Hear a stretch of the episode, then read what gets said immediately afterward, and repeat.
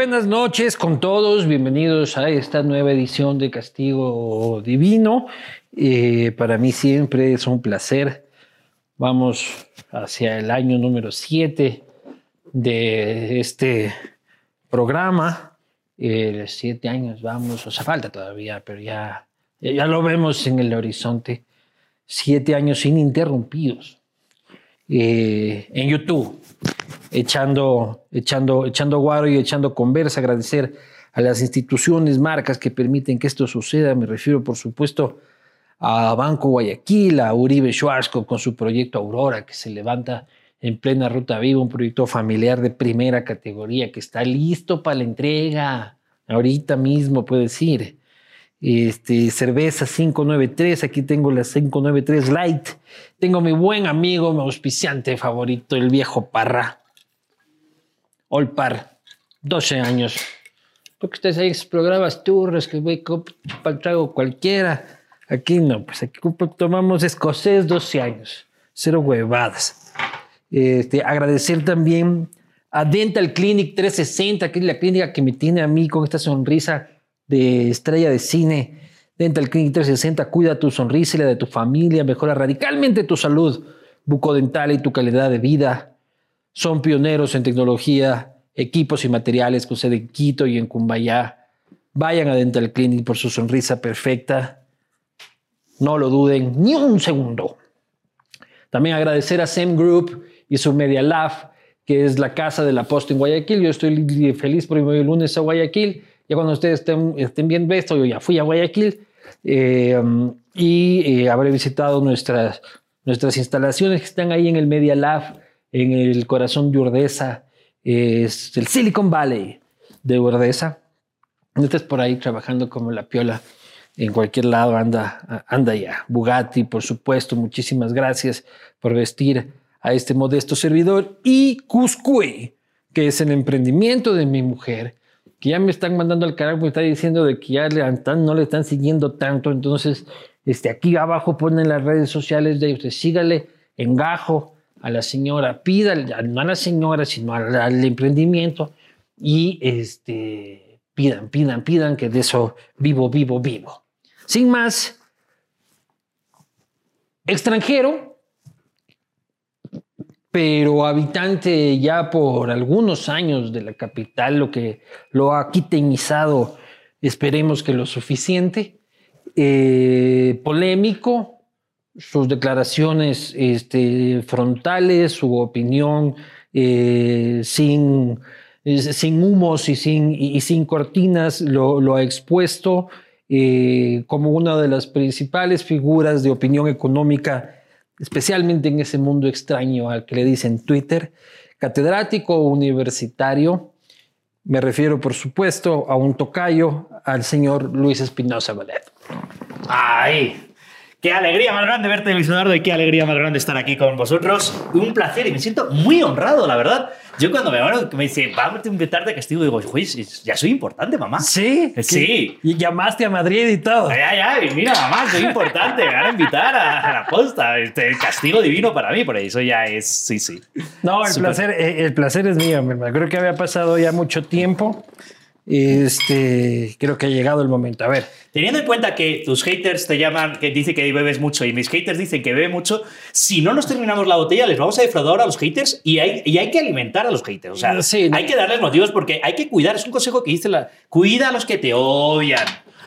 Y los que te odian este, replican tus comentarios y tus, y tus contenidos. Claro, claro. Hay, que, hay que alimentarles, hay que quererles, hay que saludarles. Un saludo especial a mí, a, mí que, a mí que me odien o que me amen, a mí lo que, lo que me desespera es ni fu ni fa. Sí, mi, mi, madre. Valer verga, eso es lo que a mí más me preocupa en la vida. Mi, madre, que mi abuelo era también muy personaje, y mi, madre decía que mi abuelo decía que hablen de uno aunque sea bien. O sea, ya como, aunque sea bien, ya, pero que hable, que hable. Así que, Evidentemente, igual es con la posta. O, o, nos amas este, o nos odias. Y así también es un poco, un poco contigo, ¿no? O te aman o te odian. Yo la verdad no tengo ese concepto de que, de que soy polémico. Cuando me dicen, eres polémico, yo, yo digo lo que pienso, salud. Y, vamos a... y decir lo que uno piensa en este país te hace polémico. Pues, porque mm. país acostumbrado a los mojigatos. En este país y en estos tiempos, creo que también con los woke por modernos en las universidades de Estados Unidos, con lo políticamente correcto en Europa que está, que está influyendo, creo que sí, creo que cada vez. Y yo sí que es cierto, no he tomado la decisión de ser polémico, pero sí que he tomado la decisión de decir lo que pienso. Eh, sí que he, aprendido con un coste muy alto que tiene, que tiene consecuencias. Es decir, yo lo he pasado mal por los ataques y lo he pasado mal, pero una vez que. ¿Pero qué es pasarlo mal? ¿Que te deprimes? ¿Que pucha, me están ansiedad, demasiado? Sí, más que nada ansiedad. Ansiedad en el sentido de, claro, eh, los seres humanos somos seres sociales y la aprobación de los demás es algo que nos suele satisfacer. Pero, claro, y el ataque permanente y constante. Eh, eh, sí, sí, por. Y te da ansiedad. Y, te da ansiedad. y no, me ha dado ansiedad. O sea, en el pasado le he pasado mal. Y lo quiero decir. Para medicarse así y todo. No, para medicarme, bueno, para, para medicarme un poco, pero no, no, no, por suerte, no mucho tiempo y no permanentemente. Y lo quiero decir porque sí que quiero decir que eh, el odio en redes y eso tiene consecuencias. Claro que tiene consecuencias. Y claro que, claro que duele. Y eso no, era lo primero que quería decir, pero se me pregunta sí. Pero yo no he tomado la decisión de ser polémico, pero sí he tomado la decisión de decir lo que pienso. Y si eso implica. Pero si ya te metes a soldado, te tienes que aguantar la balacera. Pues, Efectivamente. Y esa ha sido un poco mi experiencia, porque claro, el, el, yo llegué a, llegué a Ecuador, yo era profesor de universidad, y de repente me llamaron de un medio de comunicación y me llamaron de otro, de otro, de otro. Y de repente a ese parte de mi actividad habitual es escribir una columna en un querido medio de la competencia y es hablar primicias. de... En primicias. sí. Recomiendo leerlo. Sí, sí. Escribir una columna, eh, hablar en los medios es parte de mi actividad habitual y uno llega hasta ahí, ¿no? Y luego de repente te das cuenta que tiene consecuencias. Tiene consecuencias en el sentido de que lo que dices influye y tiene consecuencias en el sentido de que también te puede afectar a ti. Hay gente que te odia, hay gente que te va a atacar. El panorama ¿Y cuándo fue cuando te pegó más? A mí me pegó más justo antes de la pandemia que dedicaron algunos indeseables a, algunas páginas web específicamente a atacarme y a, cuestionarme. Esas que escriben sobre tus títulos y el, señor de los masterados y tal y cual. Eso es, eso es los que sacan asuntos que completamente fuera de lugar, que vamos, que, si quieres hablar de eso, quieres hablar, pero yo creo que no. ¿Pero qué te sacan? ¿De que tus títulos son extraños? Porque, ¿cómo pudiste haber sacado un masterado a los 18 años? Ni siquiera hacían las matemáticas de esta gente. De, esta, de esta gente que, vamos, creo que a poca gente. En primer lugar, eh, voy a empezar por el principio. Yo no soy nada fan de los títulos. Creo que es algo que ocurre mucho en América Latina todavía, eso del doctor, el ingeniero y tal. Eh, en la Universidad de San Francisco de Quito está prohibido dirigirnos de unos a otros en doctor, ingeniero, porque creemos que lo que vale es la persona, es Luis Juan, Antonio, y eso es lo que cuenta. Y en segundo lugar, bueno, todo era eh, falacia tras falacia, o sea, mentira, que, mentira tras mentira, cuestionando mis títulos, que en el fondo... Lo que no puedes decir en la San Francisco es cómo está. Tienes que decir cómo estás. Porque si no eres un longo cualquiera, dice el fundador. Eso dicen que dice. Ahí estamos. Y de ahí, bueno, entonces, ¿qué pasó? A la final ¿Te hicieron mal los números o cómo es el asunto? Ah, no, el asunto es bastante sencillo. Yo estudié, o sea, es que los títulos de máster de estudié en la carrera de Derecho, no la carrera de Economía. La carrera de Economía estudié en la Universidad de Distancia, pero nunca terminé, me quedé hasta tercer año y medio, cuarto año. Luego, el, al mismo tiempo que estudiaba eso, estudié un masterado, así que lo estudié al mismo tiempo que en aquel tiempo se permitía porque era doble título y lo terminé y luego estudié otro masterado. en España, ¿cómo estudiar el masterado sin el pregrado? En, eh, no, al mismo tiempo. O sea, tú estudias el masterado del pregrado, entonces luego te quedabas seis meses más en, el, en, la universidad y te daban también el masterado. Eso era. No hay nada, no, no hay nada oculto, no hay nada extraño, no hay nada más. Un... además, acá hay señores profesores de la Universidad de San Francisco, que no es la universidad cuatro patitos este, de por ahí. O sea, para ser un profesor de la Universidad de San Francisco no llega cualquier, cualquier gato, no ojalá fuese así, ojalá tuviese el concepto. Y sí, vamos. Y de hecho, yo insisto. No, cualquier gato. tuvimos un expresidente que es profesor de la San Francisco. Claro que yo no lo he dicho, pero, pero ha habido. Pero, pero yo, yo digo. Tú no coincidiste con él en la facultad, ¿Eh? ¿no? ¿Eh? No coincidiste con no, no, no, no, de hecho yo, yo vine bastante después que, que salió él. Pero, pero efectivamente, pero yo, yo quiero reivindicar que el valor de los títulos tiene valor en sí mismo, pero tiene más el valor del trabajo en sí mismo. Entonces, que tengo el título, lo tengo, lo saqué, está todo legalizado, todo hecho, inscrito en la Sinestit, que es un eh, polletero coreano. Además, en la Sinestit tengo escrito otro título distinto porque es, es, es agotador. Eh, que todo está, está pero, pero que lo que tiene valor, eso, son, eso es otra vez una falacia dominem. Lo que tiene valor es lo que uno dice y lo que uno argumenta. Luego, ya, si me atacas por ser, ser español, ya, ya, déjame. Ya, pero tú dices que los títulos no importan pero eres un catedrático universitario, entonces ¿por qué habría de ir a tu clase si es que al final el título no importa? Muy buena pregunta. Y esas son las preguntas que a mí... Y la pregunta es más profunda y es, ¿para qué sirve la universidad? Y la pregunta es más profunda es, ¿qué es una universidad? Eh, y yo creo que, o sea, yo tengo un concepto, yo me estoy haciendo mayor y gran parte de esto pasa de ser los conceptos románticos que tenía ahora a los conceptos prácticos. Yo tengo un concepto romántico de la universidad, es decir, uno quiere ir a la universidad porque quiere aprender y crees que esa persona que está ahí te puede enseñar. Eh, o sea, la universidad debería ser un lugar donde unos quieren aprender y otros saben y quieren enseñar y se unen en un mismo lugar. Eh, también es cierto que hay una parte práctica de la vida en que tener un título universitario te va a servir y te va a ayudar. O sea, es como un paso obligado de quienes tienen la posibilidad este, tanto en lo público como en lo privado, gente que no tiene tiempo para eso y tiene que trabajar directamente, pero es como tienes que ir a la universidad. O sea, no es que tampoco que te lo planteas, muchos se lo habrán planteado y decir, sí, quiero aprender porque quiero ser un gran médico. Otros es como el siguiente paso, es como cuando te preguntan si tienes que pasar a la secundaria en el colegio o no tienes que pasar en la secundaria. Espero que alguno de mis queridos alumnos, realmente queridos que he tenido ya cientos que han pasado por mis clases, eh, lo corroboren, pero yo casi siempre el primer día de clase les hago, todos los semestres, el primer día de clase les hago un, deber y tienen que escribir qué es la universidad y por qué estás tú en la universidad. Y la idea de estoy en la universidad porque, porque era lo que toca eso a mí me parece que es muy poco válido. Si tú ya tienes 18 años, ya eres adulto y responsable y tienes que tomar decisiones. ¿Por qué estás en la universidad? Y creo que hay muchas respuestas legítimas. Creo que uno puede decir porque en realidad es un comprar tiempo socialmente admitido. Es decir, mm, pues en un país que hay tanto desempleo, no sé muy bien qué hacer, tengo 18 años,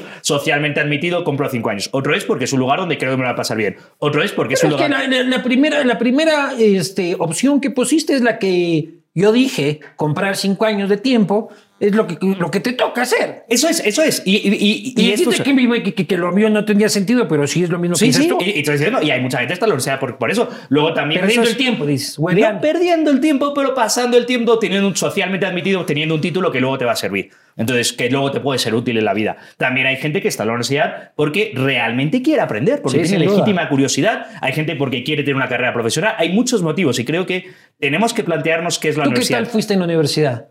Bueno, yo era, evidentemente, era el repelente niño Vicente, era el primero de la clase en todo, estaba. Pero yo tengo una historia. Eres el primero de la clase en todo. Es curioso, pero yo era el primero de la clase durante los tres primeros años que estudié. Yo estudié Derecho, no estudié ni Economía ni Filosofía.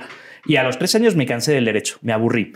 Eh, y quise dejar la universidad. Y mis padres, con muy buen criterio, me dijeron: Hijo, tienes que terminar la universidad, ya estás en tercero, termina, termina Derecho y termina, eh, estaba estudiando Derecho y el máster en Bolsa, ¿no? Eh, termina. Y en ese momento me metí a estudiar Economía a distancia y dice algo que me ha servido de mucho, aunque luego es raro.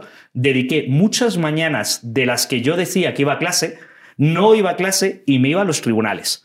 Porque si estudiaba Derecho quería ver qué ocurría en los tribunales. Y yo me iba al tribunal, porque en España no sé cómo será aquí, pero en España abre la puerta del tribunal y sesión abierta. Dice, quien quiera entrar, juicio, no sé qué, no sé quién quiere entrar. Dije, bueno, pues voy a ver qué es esto que estoy estudiando en las aulas, en la, práctica. Lo estudié, me di cuenta que evidentemente no era lo que quería hacer en la vida eh, y luego seguí mi camino hasta que... Pero eso es lo que hacías cuando te fugabas de, la universidad. Si a los tribunales o ir al bar de tapas. No, no, no, al bar de tapas, al bar de este, tapas fui bastante. A, pegarte los gin tonics y quedar al como. al bar de tapas fui mucho, no lo voy a negar. Pero de botellón no, Y fui mucho más, fui mucho más a los tribunales porque tenía un sentimiento de responsabilidad. Tenía un sentimiento no sé por qué no te creo, Luis Espinosa, No, no, tenía un sentimiento de responsabilidad. Decía, que sí. andabas ebrio en Malasaña.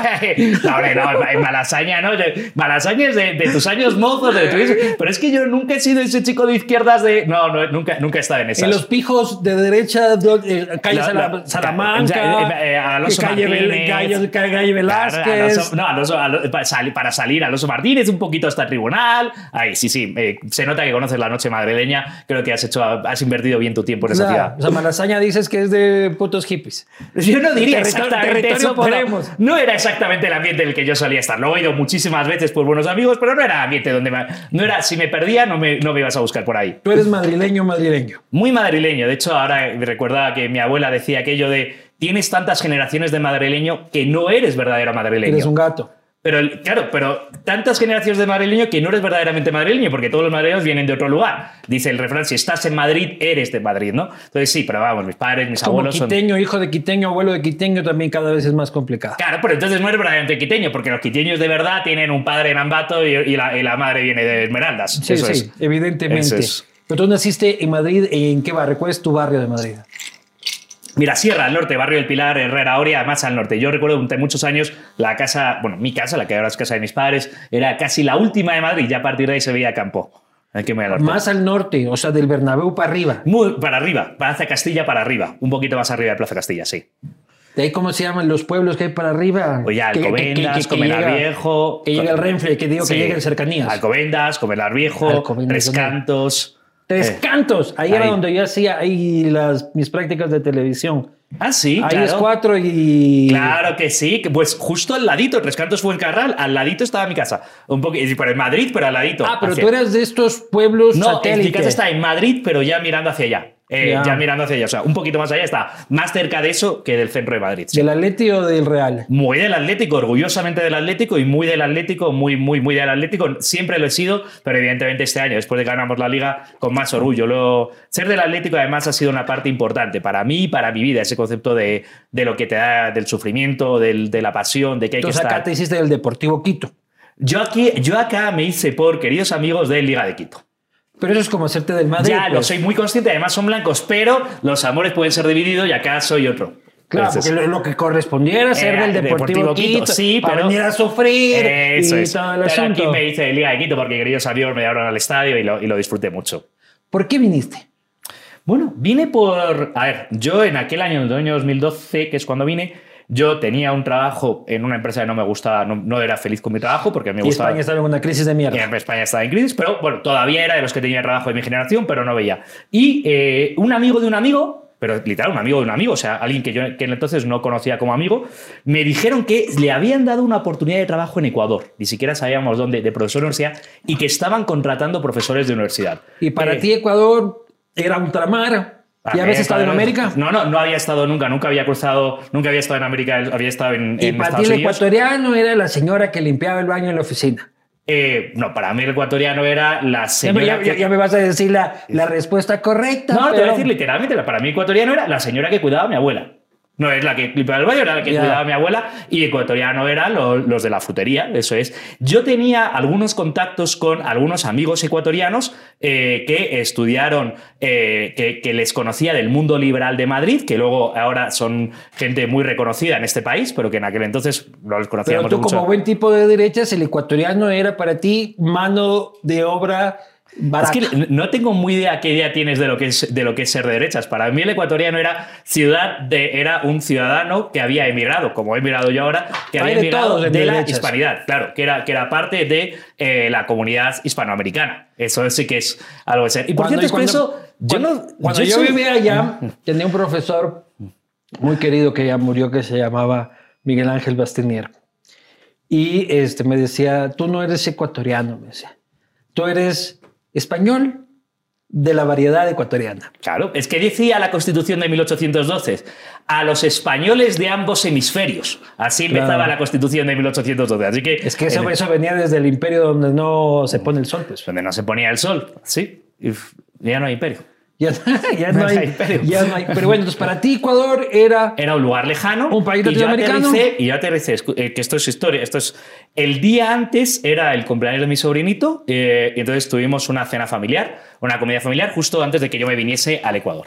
Ya. Hubo un contagio a todo el mundo y nos pusimos mal del estómago. Yo volé solo porque vinimos 10 profesores españoles, pero yo volé solo porque pedí permiso para estar en la boda de mi primo y luego eso, y llegué una semana después que los demás. Pero te venías cagando, dices. Literalmente. Y yo aterricé en Ecuador y literalmente me recogí un carro que me llevó a Puerto Viejo, capital del Manabí, y lo primero que conocí del Ecuador fueron todas las gasolineras de esa ruta en las que iba literalmente vomitando por la ventanilla del carro. Y el, y el policía me dice, pero paramos. Y yo le digo, no, es que el policía. Digo, el policía, el, señor que manejaba. El señor... Tú te bajas en el aeropuerto en ese tiempo, ya era el aeropuerto de Tababela. Este, no, en, no me en Guayaquil. Eh, aterrizas en Guayaquil. Aterrizas en Guayaquil. Y de ahí te vas a, a Puerto Viejo. Primero, Capital del Manaví. Primero, ¿qué carajo ibas a hacer en Puerto Viejo? A mí me contrató para ser profesor de la Universidad Técnica de Manaví. Ah, ya. Entonces, a la Universidad Técnica de Manaví. Ni siquiera voy a parar a conocer Guayaquil. Nada, nada, nada, Bajé, vomité en el aeropuerto, me monté en un carro, vomité en las gasolineras, ya, terminé de vomitar y, y, y, venías taponando el, el, baño de ya, Ya, ya, de todo lo que iba viniendo. Llegué, aterricé, me levanté pálido después de 48 horas en eso. Eso, eso tu primera imagen del Ecuador son todos los baños de las gasolineras. Por eso digo, a partir de ahí mejoró todo. a partir de pues. ahí ya, a partir de ahí todo fue mejor. Después de, la, gasolinera que habías encontrado en Jipijapa.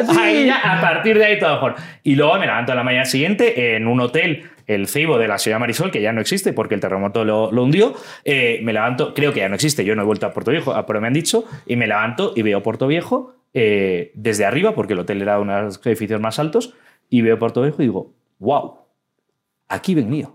Y luego qué, qué, quiere decir wow? Claro, yo no tenía idea de, lo que era Puerto Viejo, yo no sabía que lo hacía. Pero hay Google, ¿no? ¿Eh? No, no pusiste Puerto Viejo en Google. sí, pero yo no tuve, eh, no, me, no me morí buscando Google. En realidad, todo el proceso de contratación llevó unas dos semanas. Ten en cuenta que yo tenía un Yo creo que venías despechado de alguna huevada sin ver nada, cagándote en el avión, así. no, no, no, no. No, vine con, vine con mucha ilusión. No ¿Por qué dejaste el trabajo? porque no me gustaba y no voy a carrera, carrera profesional. Y me voy al tercer mundo. Y, yo, el trabajo era tan increíblemente aburrido como una empresa que se dedica a la recuperación del IVA. Era un tema de recuperación de impuestos. sí. sí, era terriblemente aburrido.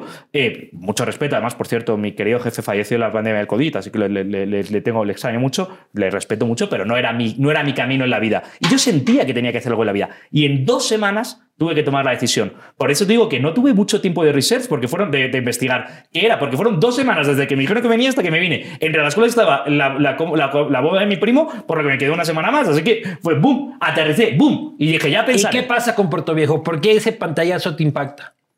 Porque Puerto Viejo, claro, yo vengo de Madrid. Y yo no había estado, creo, ahora que lo pienso, creo que no había estado nunca. Nunca había estado en el tercer mundo. Yo no diría que Puerto Viejo es el tercer mundo, en el segundo Nunca ¿Cuál es el segundo? Pues Puerto Viejo. Ecuador está el segundo, no es el tercero. Ya no somos tercer mundo, dices tú. No, oficialmente, o sea, a nivel de estadística. en vías de desarrollo. esa es una cursilada y una imbecilidad. Eh, porque además no es verdad. Pero vamos, oficialmente ya no es Ecuador. Eh, y a mí me impactó. Pero nunca habías estado en un país chulo. No. No, nunca había estado.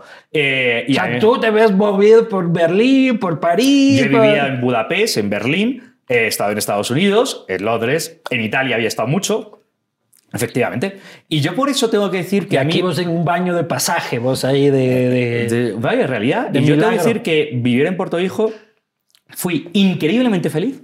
Increíblemente feliz, ¿eh? Y me, creo que crecí mucho como persona y creo que crecí mucho como economista. Así que mi recuerdo de Puerto Hijo es cariñoso y hermoso. Maravilla es, una maravilla y su gente es. Y recorriste playa ahí. Mm.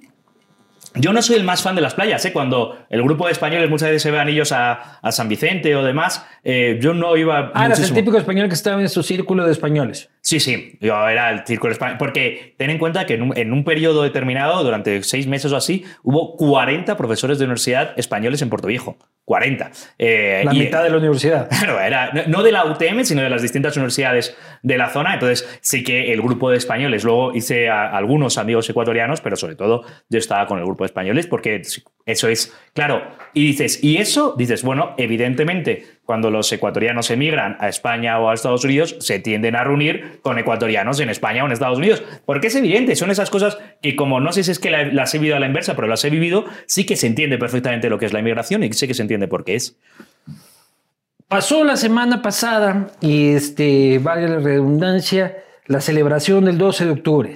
Sí. Celebración, llanto y frustración para otros este, abajo Colón, España vale carpeta. Y el señor Maduro decía esto en este video, si es que lo tienes. No, no, me pongas a Maduro, estoy aquí tranquilo, se me va a poner el estómago mal. Vamos, vamos a verle un poquito, un poquito al gordito.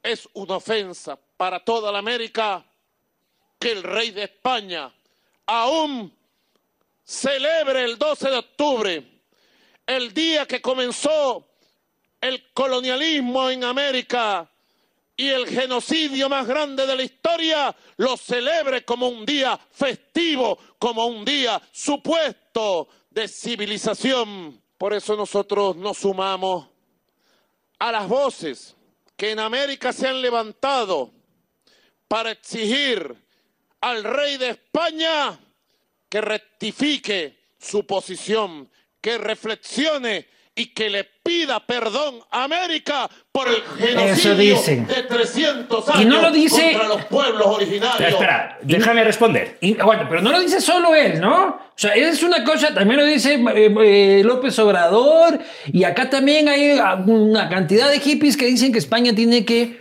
disculparse. Así que discúlpate, Luis Espinosa Godet, con Ecuador. Yo exijo al genocida de Maduro que pida disculpas por los 30 años que su ideología nefasta ha generado dolor, miseria y muerte a Venezuela. Y exijo que se limpie la boca antes de hablar del rey de España. Exijo que cuando ese ser, la perfecta representación de lo que es un ser incivilizado, hable de civilización, que aprenda lo que es, porque desde luego lo que es él es exactamente lo contrario de lo que es la civilización. Pero como te digo, no es el único que lo dice. No es el único, pero vamos a ver. Eh, yo te lo voy a decir, eh, Luis Eduardo, sin complejos, sin, sin ningún complejo, te digo, yo estoy muy orgulloso de ser español. Y yo creo que la, el descubrimiento y la conquista de América es uno de los grandes actos de la historia de la humanidad. Y creo que Latinoamérica y España deben estar muy orgullosos de lo que hemos hecho. Una eh, cultura común, eh, un proyecto... Que nosotros tenemos que estar orgullosos de lo que ustedes han hecho o de lo que hemos hecho juntos. De lo que hemos hecho juntos, de lo que ha hecho no mis ancestros, que esto es lo que respondió Salvador de Marega, sino los suyos que vinieron aquí, los suyos que nos han dado este bellísimo castellano y esta lengua común, esta cultura común que es Hispanoamérica que nos permite hablar, ese proyecto que tenemos de poder ser una de las grandes potencias. Y creo... Sí, pero también trajeron viruelas, ratas y espejitos. Bueno, aquí estoy actuando de progre, ¿no? déjame, asumir mi. Sí, tu pasado progre, que todos lo sabemos, Luis Eduardo, todos tenemos un pasado, hay que asumirlo. A, veces me sale, a veces hay, que asumirlo y hay que vivirlo con eso. O sea, sí fue un genocidio. No, no. Estrictamente hablando, no fue un genocidio. ¿Por qué? Porque para que haya un genocidio tiene que haber voluntad de exterminar a una población. Y si los españoles realmente hubiesen querido exterminar a los indígenas de América Latina, qué pésimos genocidas que son, porque el 90%, entre el 70 y el 90%... Hay, hay partes que eran demasiados, pero tú te vas a Chile y Argentina, ahí sí casi que no quedó ninguno. Perdona, ¿porque fue durante la época después o porque fue durante la época de conquista? Y perdona, eh, en realidad en Chile y en Argentina eran territorios de los que no había gran parte de población, pero en Estados Unidos menos del 1% de la población es descendiente de los originales. ¿Eso qué quiere decir? Pues que a lo mejor si realmente España hubiese querido, si realmente la conquista española hubiese querido ser genocida, que además es que nunca hubo un proyecto de genocidio, nunca hubo un proyecto de vamos a matar a los indígenas, eso no existió. Es que, es que ni siquiera eran humanos. Que eso es mentira, eso es... no se reconocían como humanos. es, que, es que es el desconocimiento profundo de la historia. En 1508 y se descubrió en 1492. Ya se empieza a hablar. Sí que hubo las controversias de Valladolid y las controversias de Pero la conclusión final de las controversias es que eran discípulos. Y la reina Isabel la Católica muere diciendo a mis súbditos de América, exactamente igual que los españoles. Pero los súbditos se refería a los criollos. No, se refería a todos. A los criollos. eso, pues. eso, es tu interpretación. que Loco era mano de obra, pues loco. Pero, eso, pero si eso no lo dice. como, güey. El, concepto de mano de obra no existía ni siquiera en la época. eso, o sea, digo, trabajador rápido. Ya ¿Cuántos años se murieron sacando aquí la mina afuera? Ya. Espera, la mina, me estás hablando de la mina de los incas. Me, estás hablando de la encomienda y la mita porque eran instituciones incas y las claro. eran incas. Ya, ya, ya, sí, pero el oro se lo llevaban ustedes. No, el, oro se quedaba, se lo se llevaba el 1%, el, digo, el, 20%, una quinta parte, era la que se iba hacia España. Cuatro quintas partes se quedaba aquí. Y el otro había que pagarle a, para pagar las deudas de España, pues. Pero es que a los Países Bajos y el Reino Unido.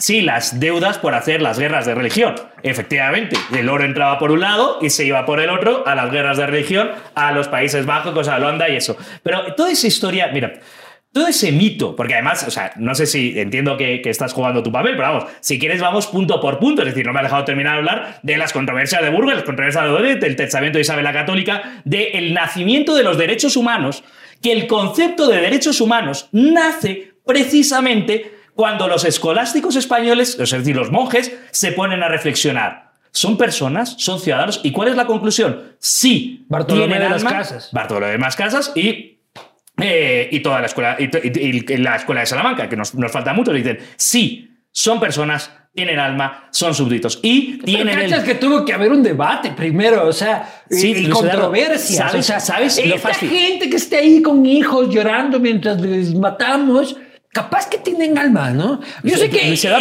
cosa que, también, que estamos hablando hace 600 años. cuando los romanos conquistaban a los persas se, hacían estas preguntas? No, porque durante toda la historia de la humanidad... Y por eso los persas también tienen que estar cabreados. El primer momento en que en la historia de la humanidad nos planteamos esto es el momento, que además corresponde evidentemente con el Renacimiento y corresponde por eso, es este momento. Y es maravilloso, porque Efectivamente dices, ¿cómo se lo podían plantear ya? Pero es que lo extraño es que durante toda la historia de la humanidad, cuando una polis griega conquistaba otra polis griega, no había discusión. Se les esclavizaba y se los sometía porque eran los enemigos de Estado. la primera vez que surge el concepto. esclavismo, tú mismo estás diciendo. Claro, pero es que en este momento ya no hay esclavismo. En este momento ya se plantea que son seres humanos. ¿Pero por qué ustedes no celebran, por ejemplo, cuando les conquistaron los franceses? Porque no hay el día en el que vinieron los franceses, porque gracias al, mestizaje con los franceses somos así de chéveres. Oh, cuando llegaron los moros, qué lindo que fue cuando llegaron los moros. Bueno, cuando llegaron los moros y gran parte de los moros se, pues, se puede celebrar. Pero vamos a ver, en grandes ciudades del, sur de España. Pero vamos a ver, cuando llegaron los franceses, precisamente si queremos celebrar eso, eso es lo que deberían celebrar los progres, porque Pepe Botella y el proyecto de ilustración, el rey que puso Napoleón, era el proyecto. Eh, y la pregunta es, ¿y celebramos cuando conquistaron los romanos? Pues también, y hay que aceptar la herencia de ambas partes, y hay que aceptar todas las herencias. Es decir, eh, a mí me parece que 500 años después, tener estos debates de una ¿Y manera. celebrar las independencias? También, yo no he negado nunca que hay que celebrar las independencias. Todo es parte de la historia. Y, celebrar las independencias, cualquiera que haya ido a Madrid, tú has estado en Madrid, verás que hay estatuas a todos los héroes de la independencia latinoamericanos y todos tienen estatua en Madrid, ¿eh? Y están ahí con sus calles, esos, esos. Claro que sí. en cambio, la reina, la estatua de la reina me la, me la vejan en cada 12 de octubre. Pero doña Isabel sigue ahí de pie y mirando a Quito. Ahí está, todavía está ahí. Eh, y eso es muy curioso. La idea de... En España está, digo, en, Estados Unidos están retirando el Día de Colón, ¿no? ¿Mm? Y hasta Biden se pronunció. todo, o sea, gran parte de esto es, aquí hay mucho de lo que hablar. Y aquí hay mucho, es, primero, la leyenda negra, ese ataque permanente a España, como que España es una excepción histórica que es el peor país del mundo. Bueno, yo digo, yo sin excusas... Pero todos se quieren ir a España. Claro, yo sin excusas y complejos digo que soy orgullosamente español, ¿no? El segundo parte es cuando viene la parte de la revisión de la historia. Eso que quieren hacer los progres, que quieren ganar guerras 200 eh, años después o, o contarnos milongas. Y es que la historia es la batalla de ideológica del presente. La historia es donde se redimen las ideas del presente. No es, no es para nada neutral, ni es para nada eh, que no tiene consecuencias el discutir ahora la, conquista. Pero desde mediados del siglo XX la historia ya se reescribió hacia la visión indigenista este, y progre, como le dices tú.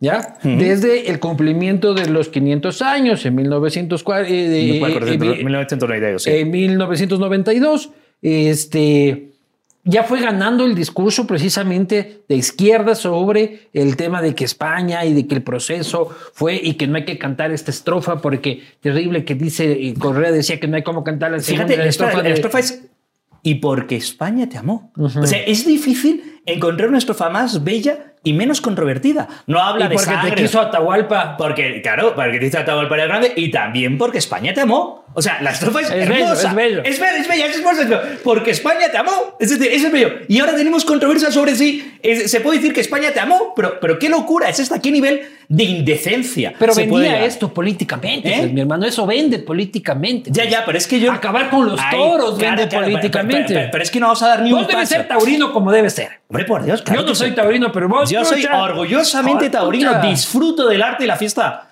Claro que disfruto del arte y la ciencia, pero no lo disfruto solo a nivel ético, digo estético, lo disfruto a nivel ético.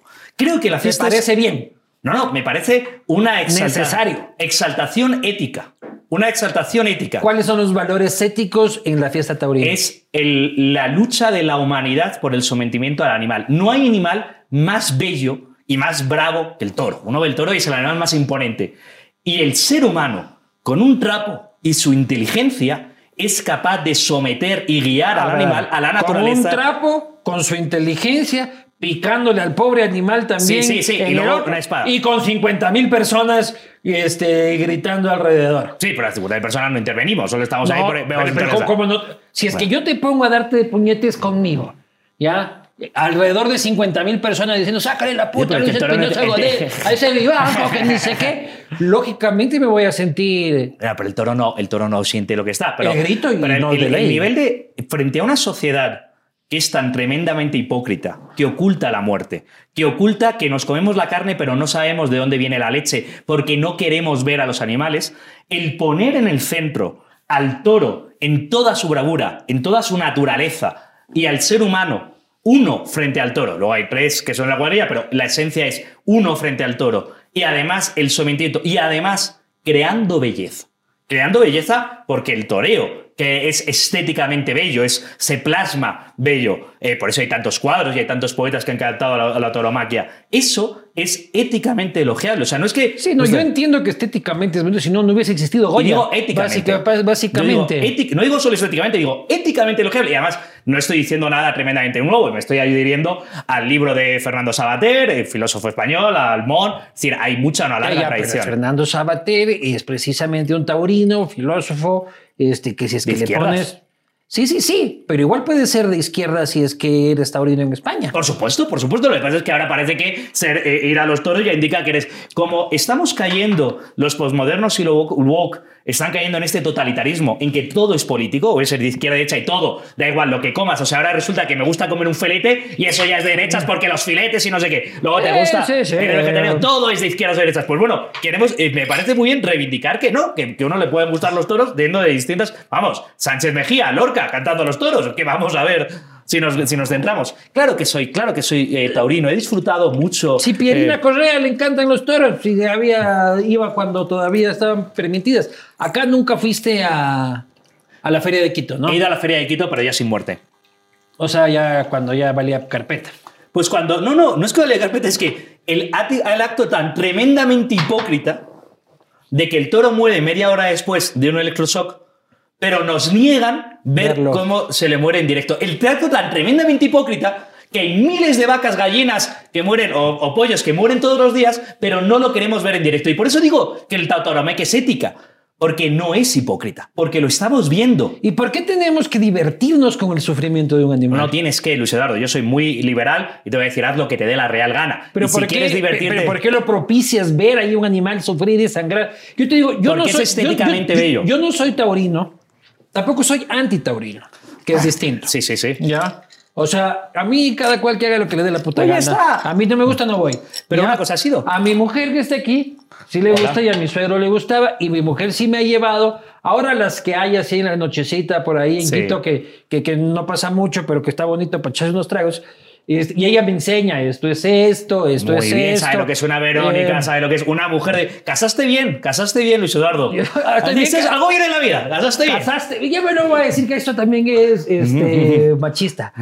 Y... Que, es machista decir que te casaste bien con una mujer. Es que todo es machista. Ah, es que todo es machista. Claro, pero Luis Eduardo, eso es lo que te digo cuando yo decía al principio, es que no estoy dispuesto a entrar a ese juego. No estoy dispuesto a pensar si decir que te casaste con bien porque tu mujer, aparte de maravillosa, es taurina y eso es bueno. Eh, no, voy, no voy a pensar, ay, ¿qué pensarán si pensaran que eso es machista? No, no, casaste bien porque tienes una mujer maravillosa y taurina. Ole por tu mujer. Claro, pero es que ahora es imposible decir cualquier cosa, mi hermano. ¿Es imposible, Luis Eduardo? ¿O vamos a ceder a que sea imposible? Vamos a permitir que sea imposible. Dímelo a mí que estoy aquí feliz. Por supuesto que estoy feliz de estar aquí porque yo te considero un hombre libre. Pero eso es lo que dice estamos dispuestos a que sea imposible. Y te voy a decir, Luis Eduardo. Pero esa mierda es Twitter, loco. Bueno, esa mierda es Twitter. Yo voy a Twitter es el, el, el, atrio, el, templo de, de, esta corrección política que nos arrastra hacia la caverna. Twitter, Facebook, las redes sociales. No, pero digo que principalmente Twitter, porque es mucho más sensible la gente ahí. Pero eso es. si quieres, ahora hablamos de Twitter, pero yo quiero hablar importante de esto, es decir, la idea que le estamos dando, y eso tiene que ver con lo que es la universidad, la idea que le estamos dando a los jóvenes de eso no se puede decir, me parece que es exactamente lo contrario de lo que es la libertad y el criterio propio.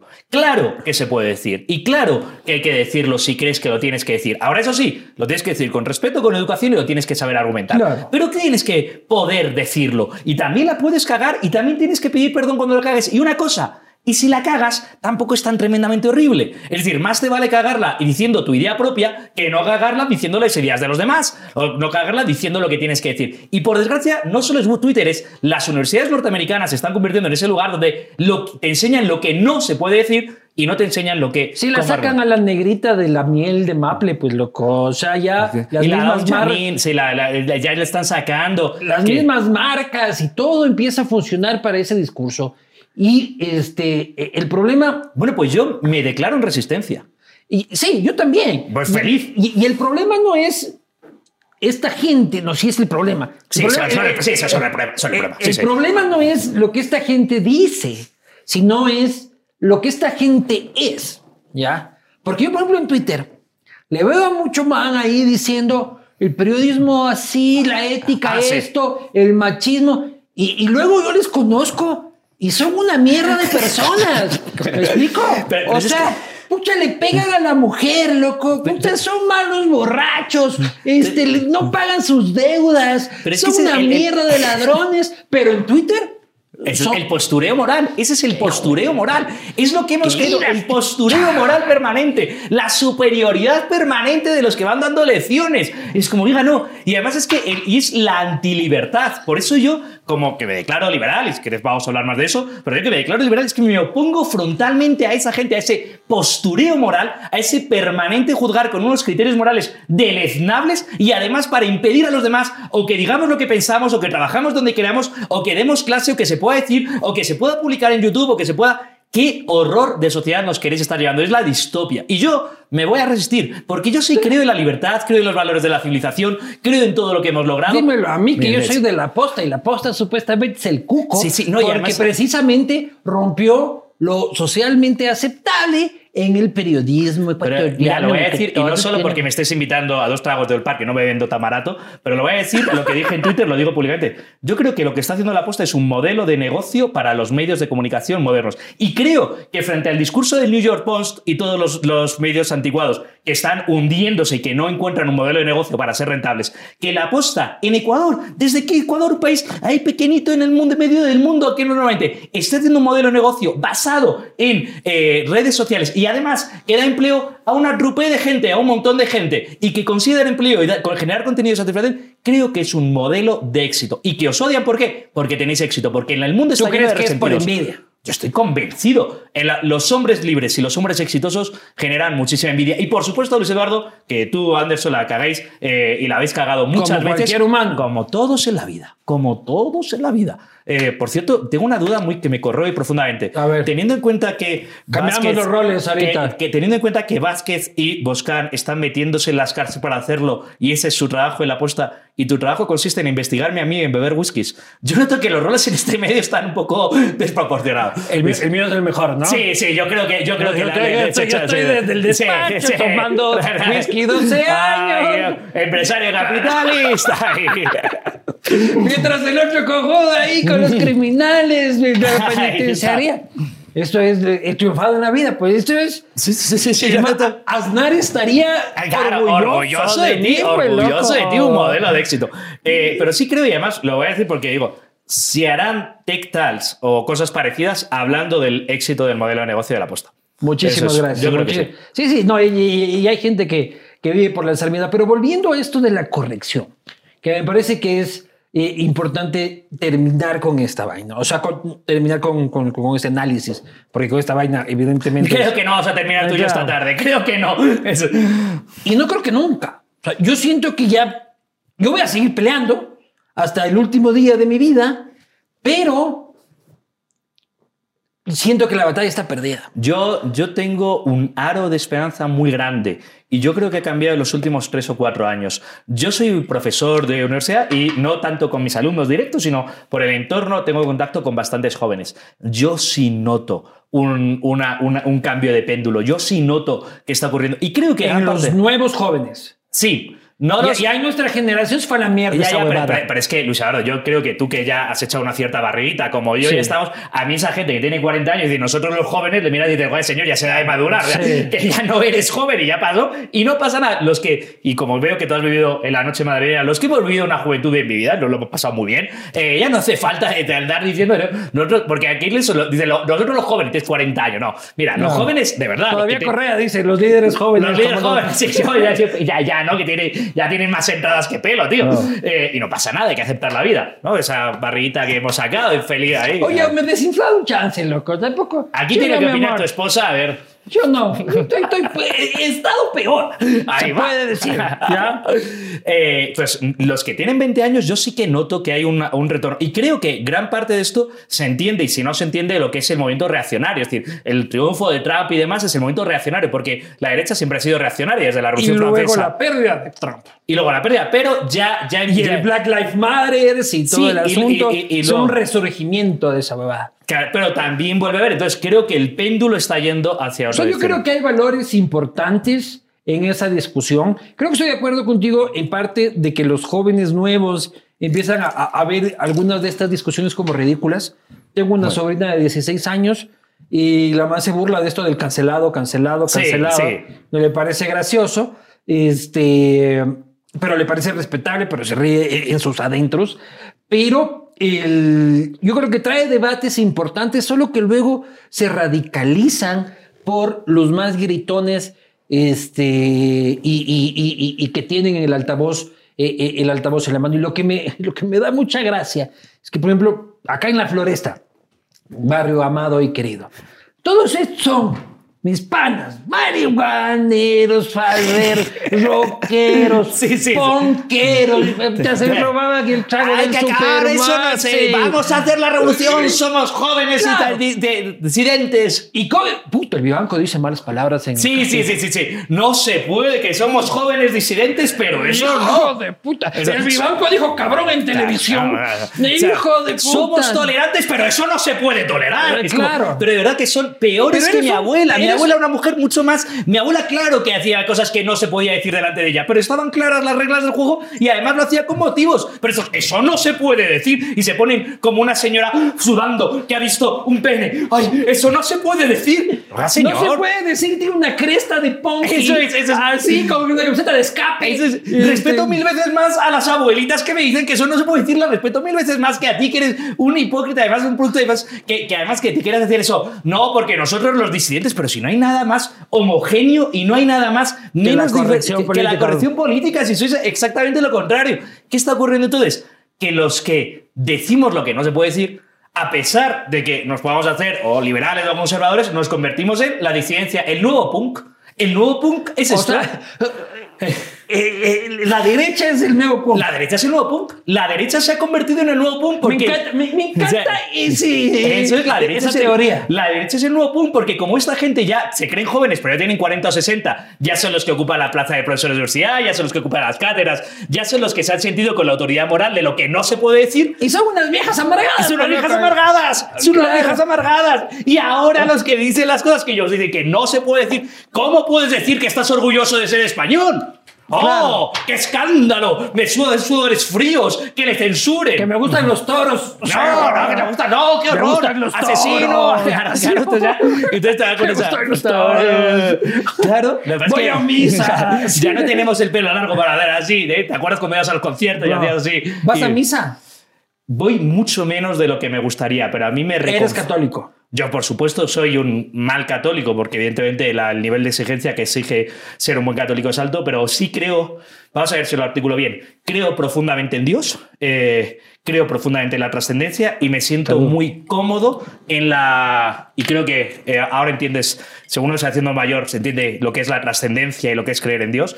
Y eh, ahora... pero vienes de una familia católica practicante. O sea, sí, sí, mi, madre es una mujer, mi madre es una mujer muy, muy lógica y muy inteligente, muy lógica y muy, muy católica. Y es una de las cosas que yo tengo más metidas, es honrar la herencia. Yo me siento, no sé si soy tan muy católico, me siento muy cómodo en la tradición, en el mito y en el rito del catolicismo porque son los míos. Y en esa conexión, eso es lo que es la religión. Religión es religar, reunir en esa religión, esa reunión con Dios a través de ese lazo que es el catolicismo, me siento como. No voy a misa tanto como me gustaría, no voy a ser hipócrita. ¿Qué opinas del Papa Francisco? Eh, el Papa Progre. que el Papa no es infalible, salvo cuando firma, salvo en momentos muy concretos. Pero el Papa normalmente no es infalible y, hay que respetar. ¿Pero ¿Qué opinas de este Papa? Pues digo que no es infalible porque falla mucho. Pero, falla muchísimo. Sí, yo más que, otros. mucho más que otros, por supuesto. Mucho más que otros. ¿Porque es demasiado político? Es, en primer lugar, eso es una de las críticas. porque es progre. No, es que porque si es que fuera el Ratzinger, te encantara. No, es que fíjate, no es ni siquiera. Eh, para mí el problema es más profundo y es yo quiero que el Papa y los sacerdotes hablen de trascendencia. Cuando tú me has preguntado de religión, yo te he hablado de trascendencia. Hay algo mucho más importante que izquierda o derecha, y es quién soy yo, qué es el destino, qué hay, alma, qué ocurre después de la vida. Esos son los temas realmente trascendentes. No, no creo que son los temas realmente trascendentes. ¿Cuáles son los temas realmente trascendentes? Si gana... La pobreza, ah, este... Bueno, pues yo a, mí, a mí me parece que como más, más bien ese es el negocio que nos vendieron ellos. ¿Me cachas? Es el negocio que nos vendieron los papas y esta gente que se ha enriquecido con nuestras creencias porque nos dicen que el problema es lo que pasa después de esto. ¿Me cachas? ¿De verdad? No, el problema es lo que pasa acá. Espera, vamos Cuando a yo digo que el problema es lo que pasa acá, porque acá nos estamos muriendo de hambre. A ver, vamos a hablar de lo que pasa acá. Pero de verdad, sordos no te preocupa nunca qué hay después de la muerte. No te preocupa nunca, nunca si existe el bien existe el mal. Claro que me lo pregunto, pero no es algo que esté en mis manos y por eso soy agnóstico. ¿Me Vale. explico? Porque es algo que no, que yo me reconozco como humano. Sí. ¿ya? Y digo que no puedo ni siquiera decir que existe Dios, pero tampoco puedo decir que no existe. Sí, sí, me ¿ya? parece una posición razonable. Lo dudo, Sí. me preocupo de lo de acá y luego ya veremos. Y lógicamente me pregunto, fallecieron mis dos padres, entonces yo sí me pregunto si es que algún día me recontraré con Eso ellos. es. Acaba de fallecer mi suegro, también me pregunto si es que es. mi hijo se reencontrará con su abuelo en su momento, lo que sea. Claro que me hago las preguntas, ¿ya? Pero me preocupo más de lo Yo, yo tangible. entiendo, y nos pasamos casi todo el tiempo hablando de eso, pero yo sí digo, a mí lo que me fastidia es que cuando el Papa Francisco habla del problema del calentamiento climático, no está hablando de eh, el alma. Y a mí me preocupa el tema. Hay, hay- hay- y hay dos temas fundamentales que yo creo que están íntimamente relacionados. El primero es si hay trascendencia, si hay algo más allá eh, de, de la vida, trascendencia que se puede también entender como inmanencia, es decir, no solo es que trasciende, sino que, que- que hay sentido en esto, si hay, si hay una cierta dirección. Y el segundo problema es si hay un bien y un mal. Ya, pero Si- te trasciendes cómo. O sea, tú crees en el cielo. O sea, que Claro, uno va, hijo puta, llega el paraíso y, Fíjate que y San Pedro y toda la huevada. Fí- Fíjate que por eso he dicho que hay trascendencia y también se puede entender como inmanencia. Es decir, si hay algo más, si hay, si hay otra manera. Y además, el que hay algo más, para mí es indiscutible y eso me llama la atención porque cuando yo soy profundamente creyente, o sea, yo no, yo no puedo discutir que hay un, más dimensiones que las, eh, que las que estamos viendo ahora mismo. No puedo discutir que hay algo porque parece, o sea, lo siento y lo vivo. Ya, como pero digo. es, es tu opinión. No, no me lo puedes demostrar. No, no, te y lo como puedo. una persona de academia, sabes que si no me lo puedes demostrar, no me lo puedes Sí, vender. tampoco se puede si no, demostrar. para eso vamos, al, vamos al, a- al- al Vaticano y ahí hablamos de, otra de, cosa. de hecho, creo que es mucho. Pero si es que no me lo puedes demostrar, Sí, básicamente en una universidad como la San Francisco, que es tan así Sí. de artes liberales, este, si no me lo puedes demostrar, no existe. No, no, es no- respetable. No, no, pero, pero Luis es eso es una opinión. barbaridad. ¿Tú me puedes demostrar que, hablas a tu- que amas a tu esposa? Sí, con acciones. Vale, pues yo te puedo demostrar que soy creyente con acciones, pero, o sea, no, sí, no, no, es que, es que yo no estoy viendo que me, que me demuestres de que eres creyente, pues toca yo. Claro, claro, pero es que. Yo pero quiero ver, que me demuestres que Dios existe. ¿Tú me puedes demostrar que existe la belleza? Sí. No, hay cosas. O sea, lo realmente importante no es demostrable con el método científico. El método científico sirve para las verdades materiales de la, de la ciencia. No, Por eso pero la- existe. La, la belleza se puede demostrar porque hay este, conceptos generalizados socioculturales que permiten entender pero- pero eso no de es- que un atardecer No, eso con solo- una no. luz dice que es bello. Eso solo demuestra que esa gente cree que es bello. Y yo te puedo demostrar Ya, que. y eso es. Y no hay miles de personas que van a misa todos los días. Y esto es. Pues ya está. La O sea, misma demostración de la belle- belleza la es la be- misma. La belleza es lo que la mayoría de gente dice que es la belleza. No, no, no, puedes, no, no puedes caer. No, no, puedes decir que la, belleza, la, la belleza, la belleza tradicional, ¿ya? ah, vale, entonces hay distintos tipos de belleza. Como puedes decir totalmente. que hay distintos tipos de belleza. Claro, No porque por ejemplo tú puedes decir que la música clásica es bella. Yo te lo digo. Ya, y puedes decir que el trash metal no hay belleza. Y un trash metalero Pues ya está, va a encontrar belleza Pues, en el pues- trash pues ya metal. está, Luis Eduardo. Estamos cayendo precisamente en lo que estoy diciendo. Hay los conceptos verdaderamente importantes en la vida no son demostrables por el método científico. Son verdades del alma. Sí. Y las verdades del alma trascienden al experimento o al método científico. Pero ¿qué puede ser algo bello? ¿Qué es algo bello para ti, Luis? Ah, muy buena pregunta. Yo, la verdad es que te, te iba a dar una respuesta académica y no me gusta. Creo que es una respuesta más. Algo bello es algo que vibra con las fibras del corazón. Ya, esa es una respuesta hippie que lo que dice que en, en realidad es que es algo que cuando tus ojos ven, tu piel siente o tus oídos escuchan o Sí. tu boca lo que sea, tu cerebro reconoce como una estimulación positiva. O sea, solo son que- reacciones sinápticas. No, espérate, Vale. vale. Como una estimulación positiva y segrega cierto tipo de hormonas que te hacen sentir bien. Por eso te gusta estar con un vermut frente a la playa, porque ahí tu cerebro te dice, esto es bello, siéntete bien, Luis Espinosa Godet, y, y eso es lo que provoca belleza. Que luego, ¿por qué se genera eso en el cerebro? De una mayoría. Hay otra gente que puede decir que mierda el atardecer, odio el atardecer. ¿ya? Pero entonces, pero entonces, vamos a es que ese es el punky, ¿ya? Y, y sucede, ¿ya? Porque igual lo que es bello para él genera exactamente el mismo efecto en su cerebro. vale, pero vamos a ver. Yo no la misa satánica le genera la misma tranquilidad mental que a ti el atardecer. Pero es que yo no creo que puedas decir, yo no me niego a reducir la belleza a relaciones sinápticas. Me llevo a reducir el amor a componentes químicos. Y de verdad creo, no, no te creo, cuando honestamente, ya has dicho que está aquí tu esposa, que tú cuando terminamos aquí le mires a tu esposa a los ojos y le digas, me provoca relaciones sinápticas estar contigo. No creo que sea verdad. Creo que la belleza y el amor es algo mucho más trascendente que eso. Mi fuente de serotonina. Eso es. Gracias, dame un chute y eres lo mismo. No es verdad. Entonces, no, y, no creo que se pueda hacer objetivo. claro que existe el amor, claro que existe la belleza, claro que existe Dios. Pero y son verdades más allá de la verdad científica. Pero vos crees que existe el cielo. O sea, yo creo que existe la trascendencia. Ya, ya. La trascendencia es otro concepto. Este... Claro que sí, Luis Eduardo. Vivimos rodeados de. Claro, bueno, inerte no. No, no inerte, perdón, intangible. Intangible, completamente es lo contrario. Inerte es más vivo, está dentro del corazón. Claro que sí, Luis Eduardo. Pero vamos a ver, es que eso es la filosofía. Vivimos rodeados de conceptos que son más allá de lo que es meramente el, lo material y lo físico. Y me niego a reducir el mundo, la belleza y las personas a lo material y a la verdad científica. Hay mucho más allá. Pero vos crees que Dios es una, una entidad específica. Dios existe. ¿Qué es Dios? Ya es otro debate que podemos hablar más. Dios existe. Eso es lo que creo. Es decir, creo que hay más realidad del mundo material que vivimos. La religión que tú tanto dices que es chévere ha dicho siempre de que ser gay está mal, que ser gay es una enfermedad, que ser gay tiene que ser corregido, que ser gay es un pecado. Sí. ¿Qué dices al respecto? Que creo que la religión en este punto se equivoca. Y creo que lo importante del mensaje de Cristo no es ni muchísimo menos el con quién te acuestas, sino el con quién te levantas y a quién amas. Y creo que en este punto la religión se equivoca. Y creo que el estamento religioso se equivoca, sí. Pero no puedes comulgar. No si es que eres gay. Sí. Tú has comulgado. Sí. Y eres gay. Sí. Ese es un pecado mortal, no es religión. No es un pecado mortal. ¿Comulgar en pecado? Comulgar en pecado, sí, pero puedes confesarlo, puedes hacerlo. Sí, y yo comulgo. Y vos te confiesas. Vas es una religión estupenda. Sí, yo entiendo, y efectivamente, si lo que me estás preguntando, que no me estás preguntando, ¿hay una cierta contradicción? Sí, hay una cierta contradicción.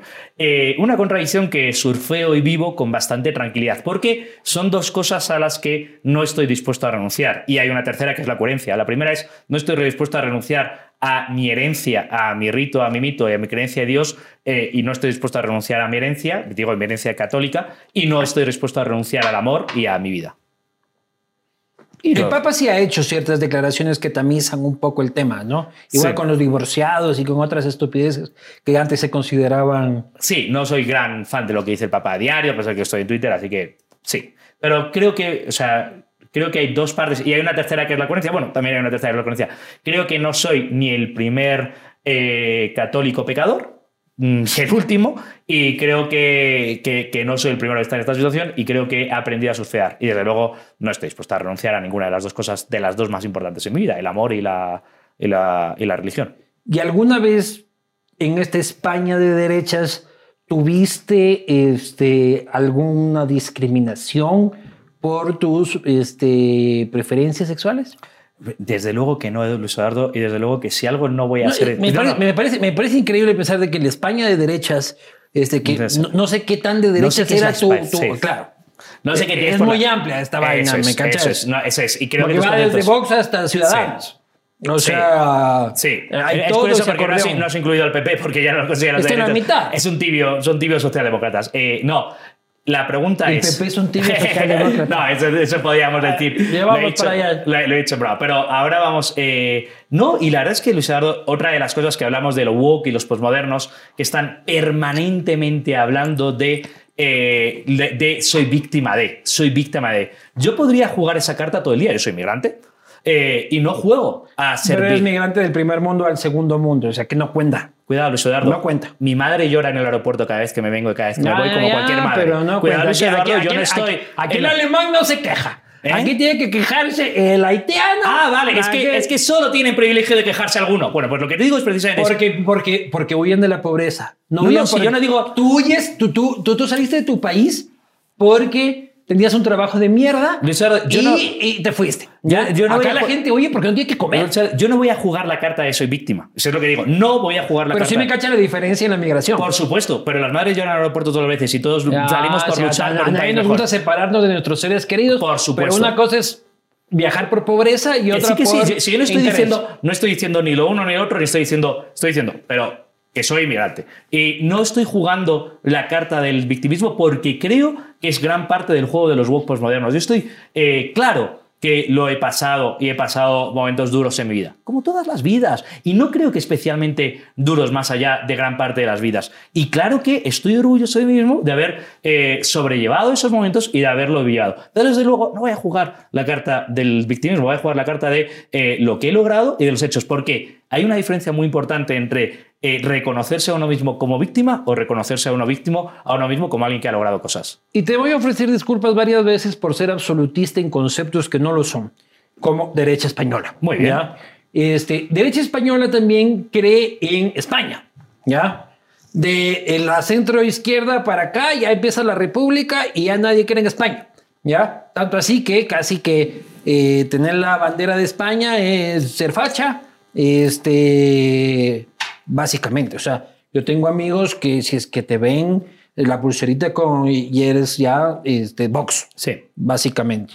Y tienes que avergonzarte de la bandera española y tienes que avergonzarte del rey y tienes que avergonzarte de concebir a, España como, como, como un país, como país único. ¿Qué, ¿Qué piensas tú del concepto de patria? Muy buena pregunta por varios sentidos. Primero, ¿A ti te parecería que tú te deberías avergonzar de Ecuador? ¿Te deberías avergonzar de ser ecuatoriano? Sí. ¿Te, deberías sentir vergüenza de ir con la bandera de Ecuador por Ecuador? Sí. ¿Te das cuenta de la rareza que es la izquierda española que cree que la bandera de que nos También hay derecha nacionalista en España. ¿Eh? También hay derecha nacionalista en España. Sí, sí, y, también hay izquierda, izquierda nacionalista. Perdón, un paréntesis para la gente. Nacionalista en España quiere decir lo contrario de lo que nosotros entendemos por nacionalista es antinacionalista. Sí, sí, O sea, un nacionalista en España es alguien que está en contra de España no, su concepto general. Catalán, catalanista, y vasco, independentista, vamos a decirlo así. Entonces, fíjate que la pregunta es extraña en sí misma, es decir, ¿te avergüenzas de ser español? Y te he dicho desde el primero que no me avergüenzo para nada de ser español. Eres de Castilla, eh, pues. Bueno, no, yo, no me avergüenzo. Como, buen castizo. Claro, yo soy eh, orgullosamente español y madrileño y no me avergüenzo ni un paso de, esto. Y la siguiente pregunta ¿Pero los vascos no son españoles? No, los vascos son españoles, a su pesar, algunos, la mitad, no todos. Algunos, otra vez la, la generalización, no todos a su pesar la mitad, pero todos lo son. Pero yo con los catalanes, que son los, que más ruido, este, eh, mi mujer se da cuenta de que no te he servido. Por, eso es una estoy mujer bien educada, es que casaste bien, es una mujer educada que está ahí, hay que tener se da la vuelta a decirme te ha servido tú y no ha servido a tu invitada. Ahí estamos. Por eso es el amor de mi vida, carajo.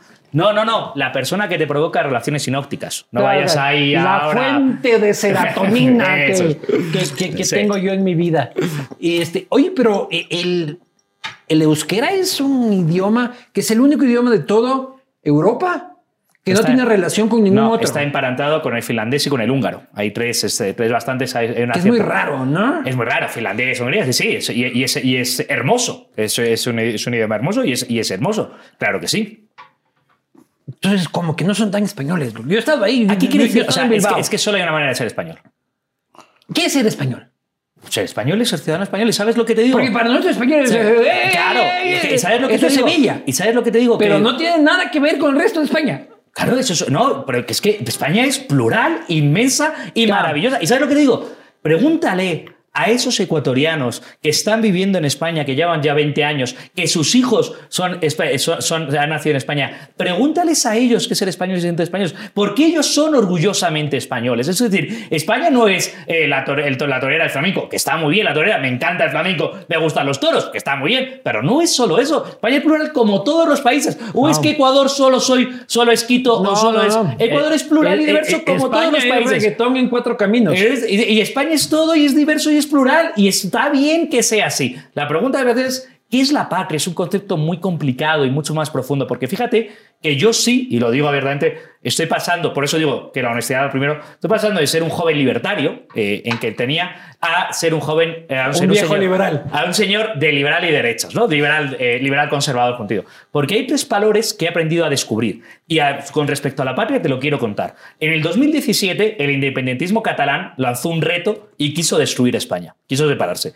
Y yo aquella noche la pasé sin dormir en Quito y esa mañana me levanté al día siguiente y dije, yo quiero que España permanezca. No quiero que sea ex España. No quiero que las futuras generaciones nazcan en una cosa anteriormente conocida como España. Quiero que nazcan en España, en esto que seguimos teniendo. Y quiero luchar por seguir construyendo la independencia este proyecto de Cataluña acaba con España.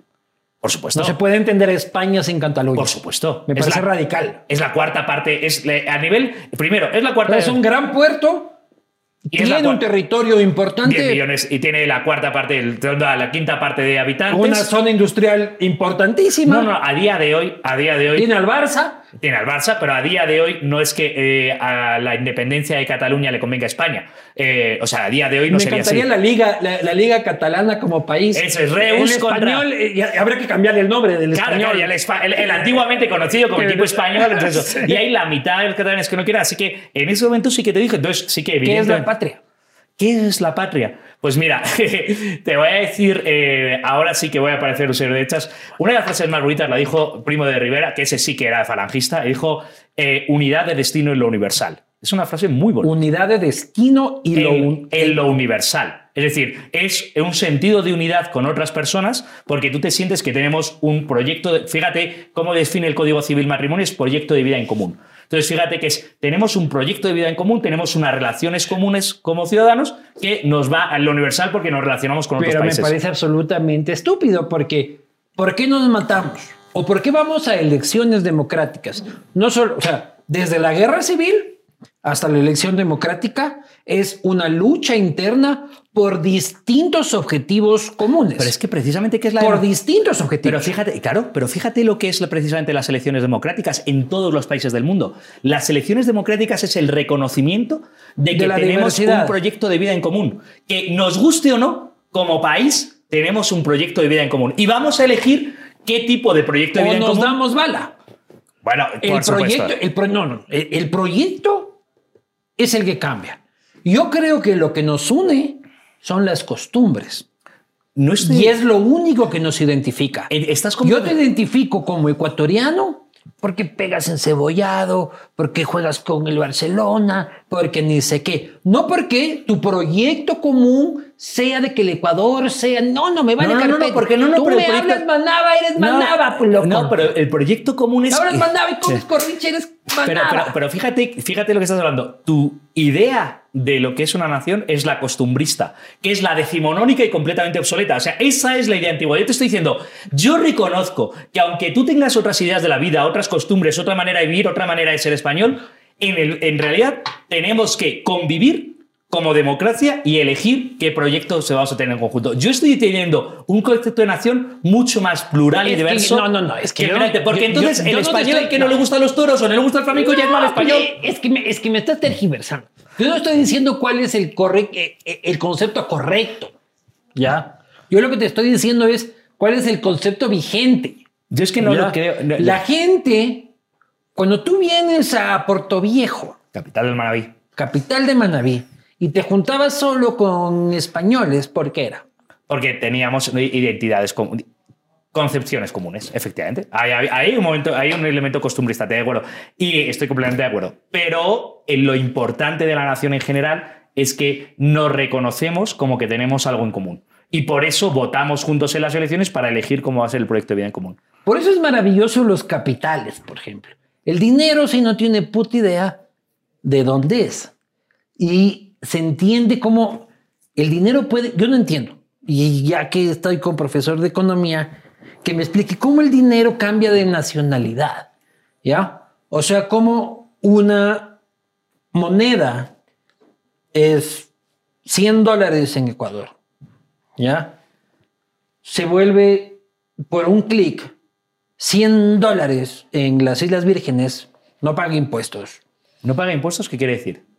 O sea, que cae en un paraíso fiscal. No, no, pero no paga impuestos, es decir, paga impuestos a divisas, paga impuesto allí. Luego hablamos de eso. Vale. ¿Ya? El viaje es de cibernético Sí. de el valor. Sí. Eso no entiendo yo.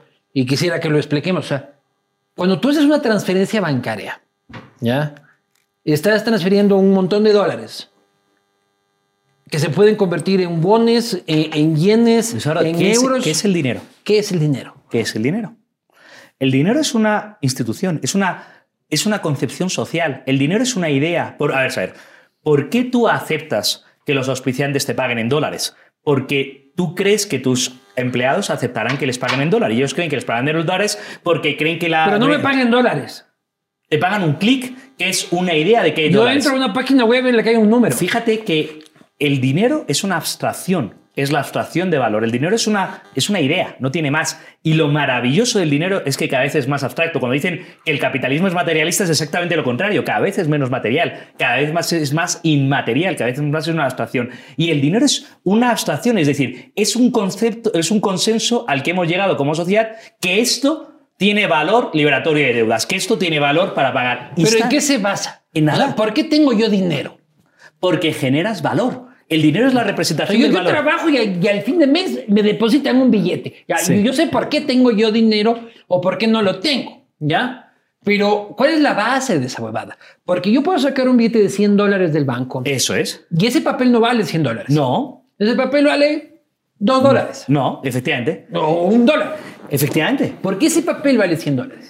Porque tenemos, es una institución, es una concepción social común. Es como el idioma. ¿Por qué mesa quiere Yo decir? entiendo, si te doy a ti, tú vas a decir, he recibido Sí. 100 dólares. Y esa misma garantía social la vas es. a traducir en una gasolinera o en es. lo que sea. Pero algo tiene que haber atrás. No, no hay nada atrás más bonito. Y eso es lo realmente bonito. Ya podemos hablar de cuando se perdió el patrón oro, 15 de agosto de 1971, acabamos de hacer 50 años. Pero no hay nada detrás del dinero más que la concepción de que el dinero La tiene confianza. valor. La confianza. Dinero En es la moneda. Sí, dinero es Este es un dólar. Cualquier Sí. cosa que pasa, voy al Tesoro de Estados Unidos a armar un relajo de mierda. Sí, y digo que el dinero tiene valor. La policía. La policía está aquí, si estoy inquieto. Sí, es que Sí. lo que pasa es que me andan queriendo matar a unos narcotraficantes, entonces están quieren ponerme algo en el celular. Ah, vale, por aquello de la que Sí. estamos. Oye, por cierto, vamos a hacer un paréntesis sobre esto porque admiro, ya nos estamos riendo de tu capacidad de tomar tragos, qué horror que eh, demos por asumido que se pueda permitir que alguien amenace con pistolas en esto y qué horror que estemos dando eso por asumido y que vivamos. Y yo quiero hacer una pregunta. Ciudad Eh, Juárez. todo aquel que no se sitúe explícita y claramente en contra de esta gentuza y apoyando a Luis Eduardo a Boscani y a todo el equipo de la Bosca, porque no- de la posta, que no son unos pocos, me parece que es un deber moral y ético decirlo pública y, y realmente. Y sería bueno agradecer a todos los que se han situado de vuestro lado eh, para destacar. Sí, no, hay gente igual que dice, no, puta, que eh, ojalá les maten, dice. Pero para nosotros es algo nuevo, en realidad, porque a mí normalmente y a nosotros normalmente nos mandan este, amenazas de muerte de los políticos o de algo relacionado con corrupción y tal y cual. Es la primera vez que tiene algo que ver con crimen organizado, gente que le vale verga la ley de comunicación, te va a mandar la rectificación. La rectificación. ¿Tienes, ¿Tienes miedo? O sea, México es un modelo para ti. México sí que se matan periodistas habitualmente. Eh, ¿Habéis pensado en eso? ¿Tienes miedo? Si este es el cartel que viene de México, es- tenéis, tenéis eso. Claro que tengo miedo. ¿Ya? O sea, yo soy muy eh, de negar de esto de los periodistas, de que estos periodistas que dicen no tengo miedo, que tal, es mentira. O sea, los periodistas tenemos miedo. Hay periodistas que nos sobreponemos a este miedo y hacemos nuestro trabajo y lo que estamos haciendo. Y ya cuando se publique esto, el día de la noche anterior, se va publicado el tercer capítulo Sí. de, de Paz y Plomo. Entonces, vencemos el miedo pese a estas circunstancias. En un policía, acá ponemos un botón de pánico y en el teléfono para que pueda aplastar un botón y, y, y- y decir que me están matando, pero de eso se trata. O sea, al final, eh, el deber está primero. Pero volviendo a No lo quiere, anterior, vale, no, no quiere decir, o sea, quiero decir, primero, mi, mi admiración profunda. No estoy tan seguro que es el deber como, como la responsabilidad para con la- tu hijo y la futura generación. Evidentemente, eh, hay que hacerlo y evidentemente hay que, hay que hablar en público estas cosas. ¿en qué nos quedamos? Pues no sé, pero me estaba llamando facha ultraderechos o de derecha, así que la patria no existe y que maldita España, estás un montón de y también cosas. y también dices que el calentamiento global no existe. Ah, ese tema había que sacarlo. Claro. Eh, no, no es verdad. No, tengo, no- tengo una- un rosario de temas. Entonces- Puta, llevamos una hora y media aquí chupando, pero. ya está. Eh, no, no digo exactamente que el calentamiento global no existe. Digo, y además eso viene a O sea, colación. tú eres de, de- de- de derechas que vota la terrena y le vale verga y, y- y- y quema diésel y todo el asunto. O eres un derecha amigable con el ambiente.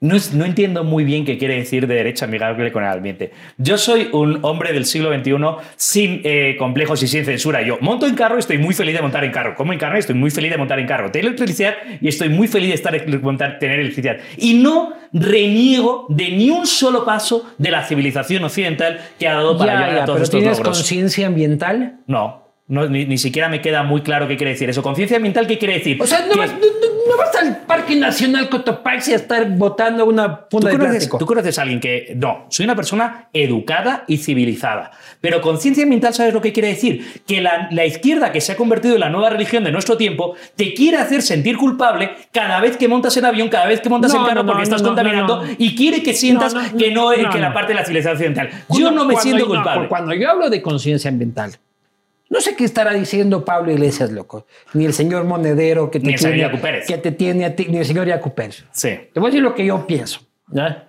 Yo salgo y si es que se me cae un plástico en la calle y peor aún en el campo, puta, estoy todo el día en Pero- la verga. vamos a ver, O sea, estoy en un río Eso, y se me cae una botella de plástico y no alcanzo a cogerla Pero vamos a ver. y la veo viajar por el río colina, colina abajo. Sí. Me cago el día. Luis Eduardo. Como habíamos hablado... En mi casa hay tres basureros.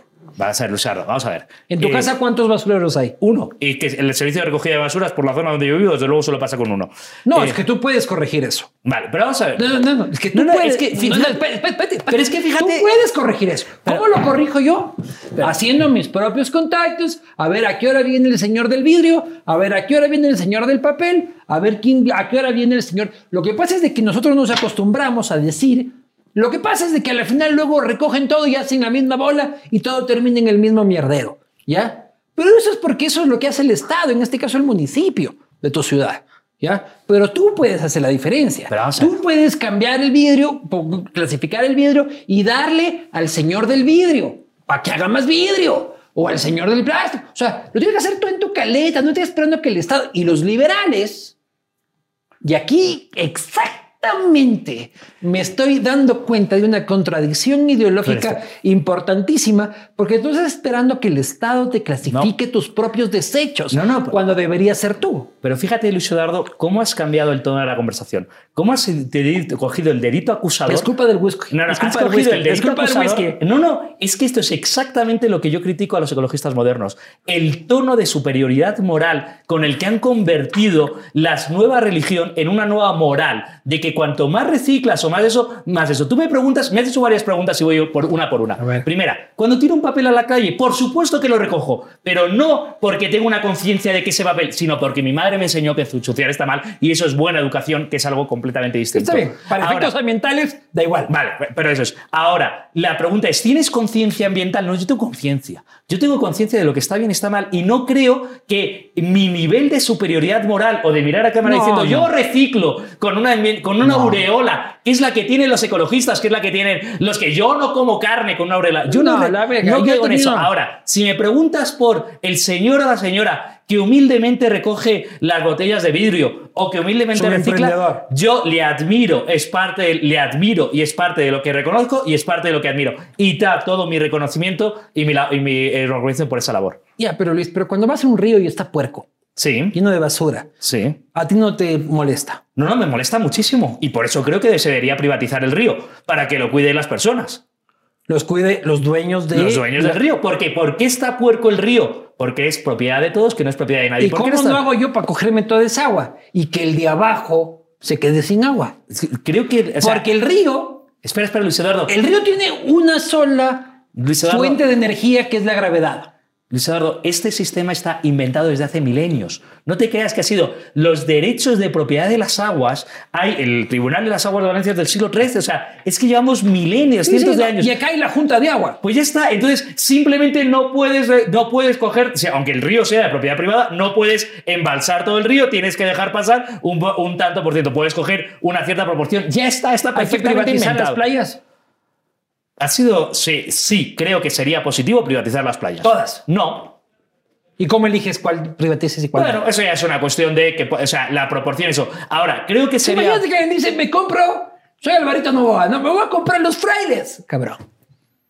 Me voy a comprar los frailes. Nunca en tu puta vida, Luis Espinosa Godet, vas a llegar en tu cooperativa a conocer la playa más bonita del Ecuador. Eh, y las playas que están, las playas que son propiedad de todos, que están eh, puercas y que están realmente mal. Es decir, la, idea de que... Es un problema de todos. Ah, vale.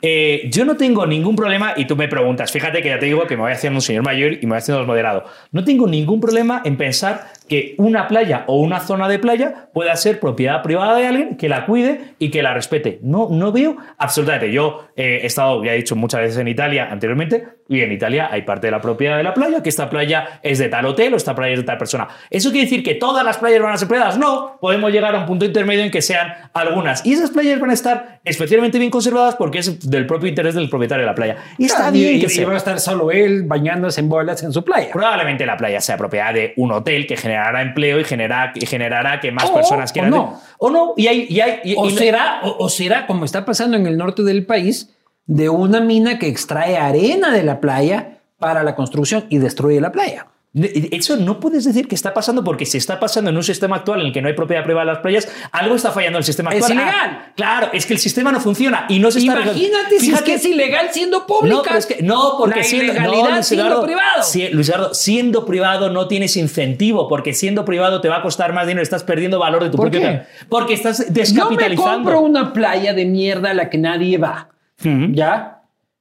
Pero la arena es importante. No, pero y empiezo a extraer la arena. porque yo no estoy comprándome esa playa para irme a echar con mi mujer, sino para extraer el recurso. Privadas, Eso está pasando en Mompiche. Hay islas privadas en el Caribe hay un problema de escasez de islas privadas, hay un problema. No, es decir, siempre estás, comparando, siempre estás comparando el ideal, es decir, que las playas públicas estén perfectamente conservadas ah. con el real. Mi trabajo es llevar las cosas al extremo. No, Luis Eduardo, tu trabajo es reconocer la realidad. No, no, sí, pero también llevar la pregunta al extremo para tratar de forzar este, la vale, pues. porque, en realidad sí está pasando. O sea, si vos te vas a Mompiche, no sé si conoces Mompiche. Creo que no. Mompiche es Esmeraldas. Sí en la parte sur de Esmeralda. Es una hermosa playa en la que instalaron un gran hotel, que está muy bien el hotel. Este, los grandes ambientalistas dirán, ¿cómo? Me vale verga, el hotel está dando empleo. Pero en la parte de arriba van y se roban la arena en excavadoras. Espera, Luzardo, si me estás preguntando como liberal, en el momento en que dices la palabra robar, como firme defensor de la propiedad privada en todo su ámbito de extensión, te voy a decir, me parece un crimen, porque es exactamente lo que es robar, un crimen. Entonces, eh, y además es curioso. Es que no es propiedad privada, es propiedad pública, porque es una playa. Claro, porque no hay propiedad privada. Eso es. y uno también, uno, también puede robar propiedad pública. Por supuesto. Por supuesto, no se puede robar un banco, una papelera de la calle, se puede robar está mal robar. Eh, es curioso porque cuando se pregunta por el liberalismo, que es algo que, me extraña que no me hayas hecho ninguna pregunta al respecto. Es que lo hemos hablado varias veces durante. Sí, cuando se pregunta sobre el liberalismo parece que se lleva a un extremo como si fuese una ideología completamente absurda. Y el liberalismo no es más y menos que el respeto a la propiedad privada y el respeto a la libertad de las personas. Y el respeto a la libertad de las personas está el respeto a, puedes tener. Ahora, el debate liberal o el debate sobre la propiedad privada en Ecuador es el debate sobre la propiedad privada de las playas. Por, por desgracia, no. Teniendo el índice de criminalidad que tenemos, el debate sobre la propiedad privada del celular de la señora que vive en un barrio del sur de Quito. Eso es lo que me preocupa. La propiedad privada de su celular, la propiedad privada de las playas, hablaremos en el futuro. Luis Espinosa Godet. Sí. Liberales en este país. Yo te voy a contar rapidito este, la evolución del concepto liberal en este país de, en el último siglo. Tenía un concepto mucho más de este, extirpación del Estado del manejo teocrático eh, y el laicismo. Entre otros detalles específicos y derechos que fueron este, inculcados por el liberalismo. Mi familia es de la vieja ala liberal radical. O sea. De la de Alfaro. Claro, del liberalismo viejo. Sí. Mi abuelo del liberalismo radical, el Partido Liberal Radical. Ah, vale. Este, luego ya se ha prostituido de eso. Pero El, el partido, no tu abuelo. El alfarismo y, la- y Sí, la imagen pero del tu abuelo no se prostituyó, no es. No, No, mi abuelo ya no. falleció hace un Vale. tiempo. El punto es que este, el liberalismo luego migró en América Latina en general con este, el liberalismo estrictamente económico, que es distinto al liberalismo europeo y muy distinto al liberalismo norteamericano. El liberalismo norteamericano se asocia con los demócratas y más bien del centro a la izquierda. Sí, sí. Liberal versus liberal. Eso es. O sea, ser liberal en Estados Unidos es más bien ser de izquierdas. de izquierdas. Sí. Dentro de lo que Ser ser liberal en Estados Unidos, sí. En Europa se conserva mucho más el verdadero sentido. Y en América Latina es más bien ser liberal únicamente en lo económico. Y es el gobierno que tenemos hoy, supuestamente. Porque el gobierno y el señor Guillermo Lazo y el señor Aparicio Caicedo y la Fundación Ecuador Libre y toda la huevada son supuestamente liberales Sí.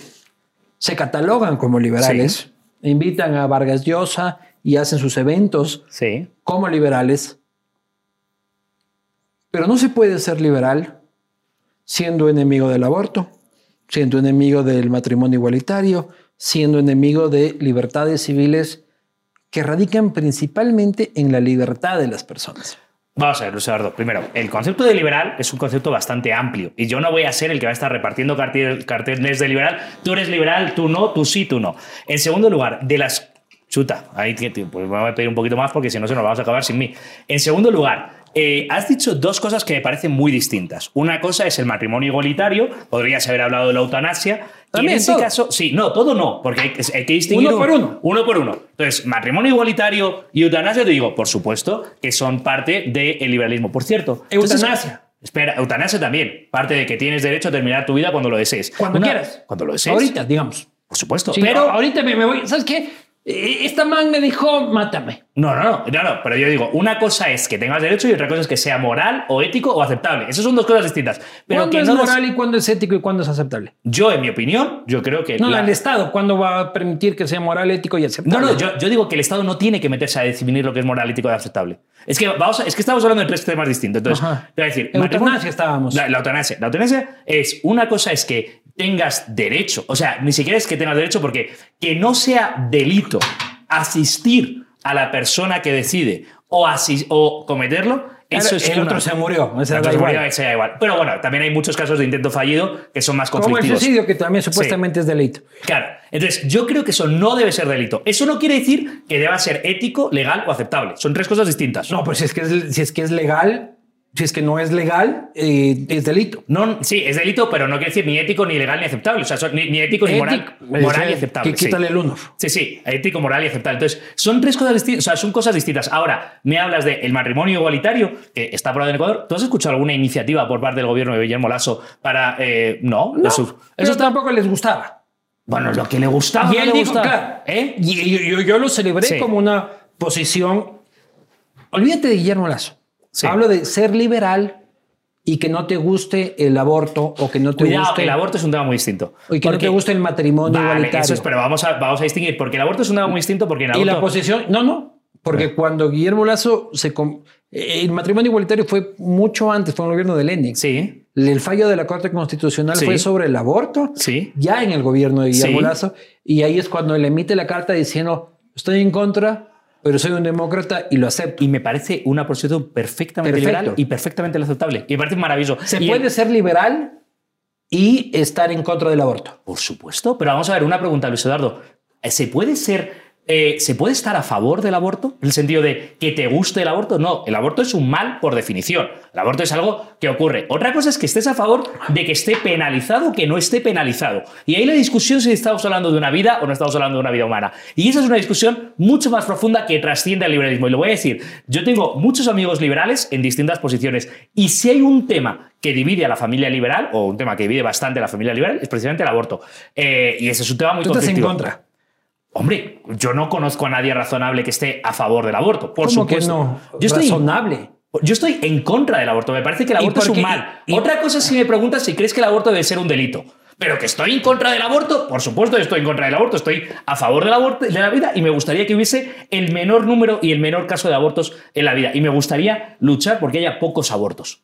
Pero que no sean ilegales. Yo creo que penalizar el aborto es un error.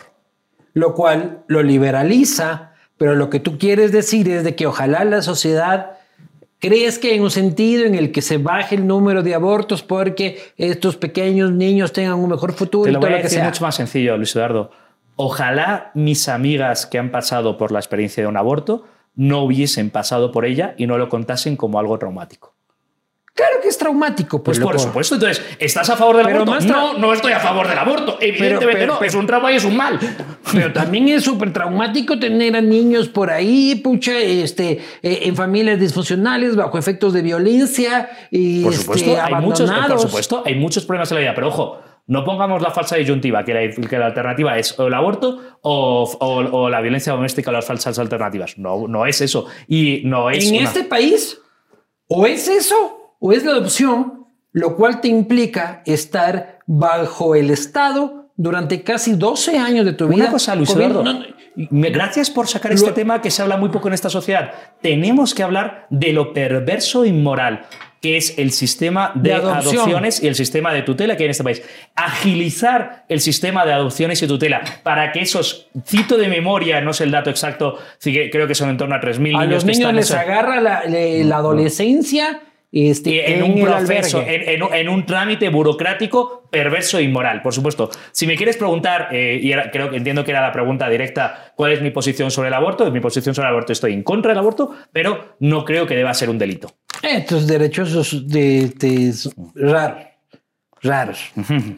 Hombre, gracias por llamarme raro. No. Eh, raro, creo, heterodoxo me parece que es una palabra muy Oye, este, raro, y, tengo que preguntarte esto. Ponme el video de Gangotena, por el amor de Dios.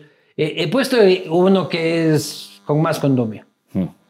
Que debería poder votar, porque a fin de cuentas está afectando a nuestra economía, a la economía de mi familia, de mis hijos. Eh, eh, debería ser solamente aquellas personas que tienen propiedad privada que tienen una casita, que tienen la tienda, que tienen un carrito, que tienen, que tienen una, algo. Dice que solo pueden, que solo, él cree que solo podrían ejercer el voto quien tenga propiedad privada. Déjame hablar un poquito de esto. En primer lugar, a día de hoy, Santiago Mamotena no es eh, rector de la universidad. es el dueño. Eh, es que en realidad es una fundación y las fundaciones no tienen y él es el dueño de la fundación. Sí, él, eh, no es el dueño de la fundación, es parte de la fundación, porque las fundaciones no tienen dueño, tienen partícipes. Pero vamos a ver. Es el puto dueño. Lo primero que te quiero decir es, no es mi jefe directo. O sea, no es mi jefe directo y no tiene poder. Pero yo quiero decir que admiro mucho la figura de Santiago Gautena. Y yo admiro mucho a Santiago Gautena porque es un hombre libre. Y es un hombre libre que se permite decir lo que piensa. Y es un hombre libre que se permite salir en televisión y decir que cree que el voto debería ser censitario como era en el siglo XIX. Yo creo que el voto... ¿Cuál es tu pregunta? ¿Estás en contra de eso? Creo que... No, ¿Estás en contra de eso? ¿Estás a favor de que él lo diga? Estoy a favor de que Santiago Montena sea un hombre libre y diga en televisión que cree que Estoy en contra de lo que él dice. Por supuesto. Pero estoy a favor de que por supuesto. creo que más allá de que uno se debe jugar la propiedad, creo que cuando votamos, fíjate que tiene que ver con el concepto de Parre que decía, nos jugamos el proyecto de vida en común, nos jugamos todos. Y el, resultado de la Hay elección... que votar todos. El resultado... No, no debe ser obligatorio. Tienes que tener el derecho, pero no la obligación. Los que quieran. Pero el resultado de la elección no afecta solo a los propietarios, afecta a todos. Por tanto, creo que el voto no debe ser censitario. Pero Voy a resumir. que Santiago Motena lo diga, me parece admirable. Defiendes el derecho a decir cualquier huevada por supuesto. Porque todos tenemos derecho y no creo que sea una hueva como una locura. Eso, el voto censitario fue lo habitual durante todo el siglo XIX. Claro, decirlo en el siglo XXI es una locura. ¿Ya? Es una extravagancia. Pero no estás de acuerdo. Es una extravagancia. Sí, no estoy de acuerdo. ¿No estás de acuerdo? No estoy de acuerdo con esa opinión de Santiago Montena. Admiro la figura de Santiago Montena. Pero una cosa, Tú no has tenido. Los maestros en la vida y en la libertad de criterio es precisamente eso. ¿Qué sería yo si te dijese que estoy completamente de acuerdo con todo lo que diga Santiago Montena porque le admiro? Y, siempre has sido libre tú. Yo. Catedráticamente. Yo es curioso porque yo una de las cosas que más admiro eh, de estar en, la Universidad de San Francisco de Quito es que siempre me he considerado libre. Siempre he intentado ser libre. Más libre de lo que creo, creo, de lo que, creo que hubiese sido en la Universidad de Estados Unidos o en la Universidad Europea a día de hoy. Te dieron palo por esto. Si es que puedes poner el video. Melvin. ¿Y quiere algo más? El video supuestamente de Luis Espinosa Godet, borracho, dando clases. Bueno, políticas fiscales, políticas monetarias, políticas de Estado. Lo primero que hay que decir de las políticas fiscales, sí, ya sacar los apuntes y ya decir, poner ahí arriba en el cuaderno el día que me robaron la democracia. ¿Qué dijo el profesor Espinosa el día que me robaron la democracia? ¿Qué dijo el día que vi a un profesor borracho llorando en clase? Y eso todo será verdad. Este es un video con el que te da para el correísmo principalmente. Yo lo he visto, es un video de 20 minutos.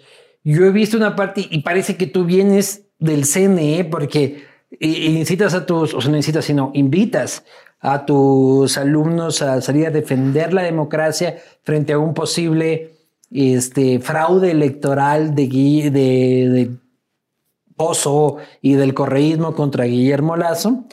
Este, lo cual a mí me hace que vos te amaneciste en el CNE chupando, como se pasaban chupando ahí, y yo también ahí estuve chupando un par de veces.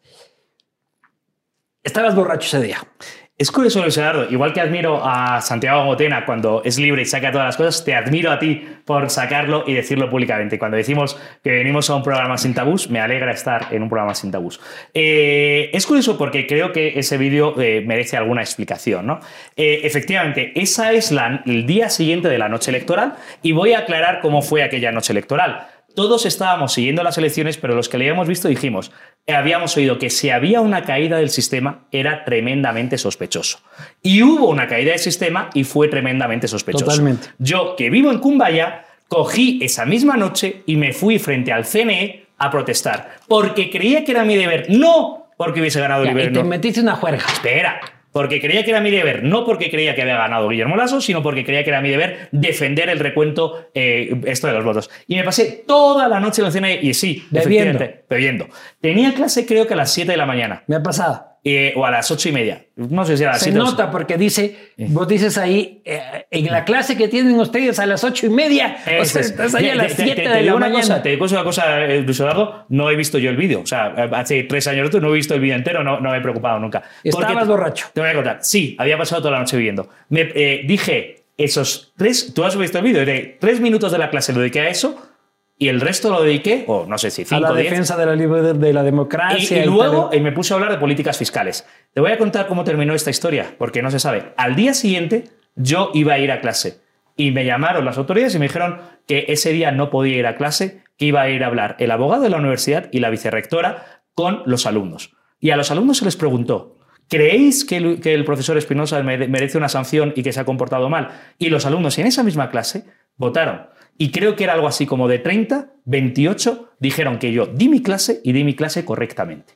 Y por eso no hubo eh, sanción después, porque los alumnos no quisieron. Pero eso es muy bacán de la universidad, ¿me cachas? Porque seguramente hubo presión desde el Estado, porque con eso te trolearon muchísimo. Sí, sí, sí. Y la universidad lo que hizo fue aplicar democracia y tus alumnos estuvieron. Me parece. Me parece y, preguntó, y, yo eh, no fui ese, ese, ese, día a la clase, ni además, ni yo ni mi asistente. Porque ¿Te arrepientes de ese día, pero? Es curioso, me arrepiento de. Lo, lo, más triste de todo es, me arrepiento de haber ido a clase. Porque la solución. Te hubieses declarado enfermo y punto. La solución más fácil hubiese sido declararme enfermo y hubiese ahorrado muchas. No me arrepiento de haber ido a frente al CNI, no me arrepiento de haber pasado. Y ojo, que la clase la di y la di entera y la di correctamente. Yo di mi clase como era mi deber, porque yo ahí lo que superpuse era mi deber con mis alumnos de dar mi clase. Y yo di mi clase. No, no, y uno va a clases borracho también, como estudiante, como profesor, como... Y yo otra vez, Luis Eduardo, vuelvo a hablar de, de verdad, he cometido muchos errores en la vida, pero si ese es mi peor error según mis enemigos, bendita vida que he tenido. O sea, no, de verdad, no es algo como. Es que aquí es lo que tú dices, los puritanos que dicen, oh, es que estuvo borracho. Pero chuta, si te he visto a ti, si te he visto a ti de hacer todas las cosas. O sea, no me vas a decir ahora que haber tomado un día en tu vida va a ser lo que va a anular toda una trayectoria profesional. Por cierto, eh, o sea, eh, eh, si es que el error más grande de tu vida es mm. haberte pegado los tragos de una pequeña madecida mm. y haber ido a dar un poco de clase porque para cómo Cualquier cojudo ni siquiera hubiese leído, ni hubiese dado la clase, ni hubiese. Y ojo, que la clase la vi y la di enterita y hablé. creo que era por. Y que luego, que, que, el ejemplo, que la pendejada, así cualquiera tiene. Pero si es que, o sea, es lo que digo. Igual a mí también me dicen que, que, que, que, que, que, que chupar es tu mayor pecado, que tal y cual.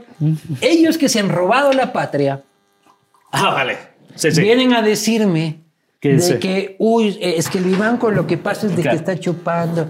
lo que pasa es que el ese, ese, es el nuevo moralismo, el que no estoy dispuesto a caer, o sea, no estoy dispuesto a ceder ante esta gente. Vamos a ir ahora contra, este, no contra, sino con eh, el público que te mandó algunos mensajes. Ya estuviste leyendo, ya te dije en Twitter. oye, te tengo que decir que soy, que soy bien cumplido porque no he vuelto a leer. O sea, es que yo soy como un toro bravo. Entonces me dice, va a caer el evento que y salgo. Y luego eh, Lo que pasa es de que él empezó a responder en Twitter las preguntas de Twitter y le dije, oye, no estás respondiendo. Porque hay que. Ah, y no he vuelto a leer. Esto ya gracias a Cooper Tires, rueda de largo, rueda seguro con llantas Cooper.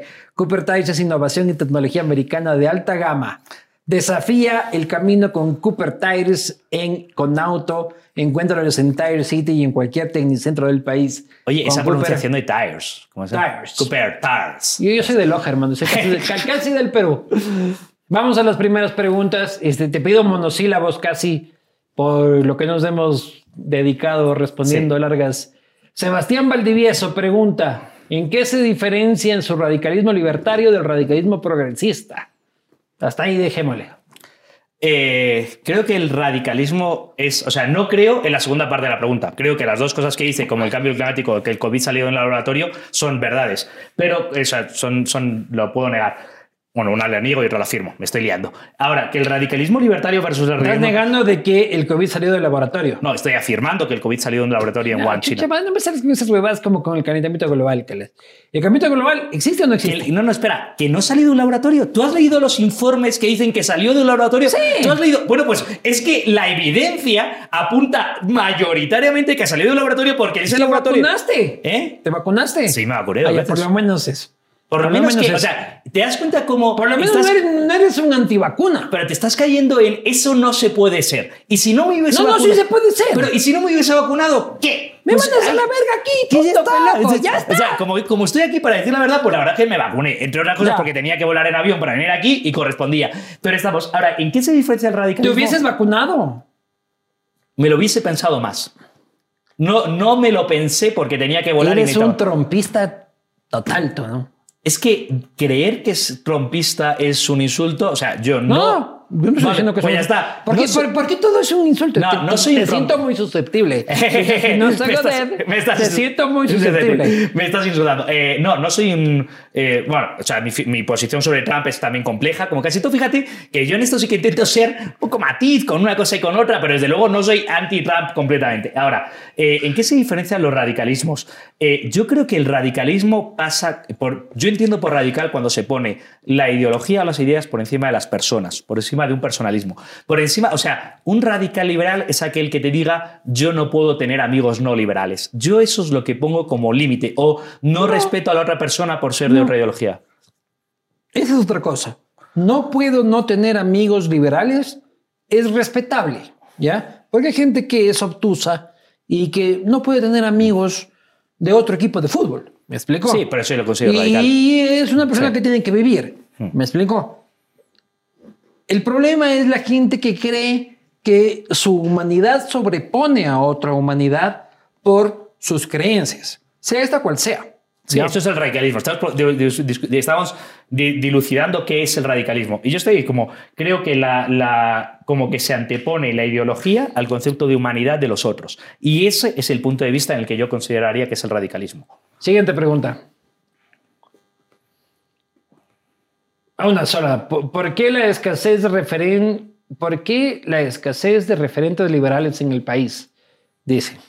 Es curioso porque yo en esta pregunta eh, cuestiona la pregunta. Yo me sorprendo de exactamente lo contrario.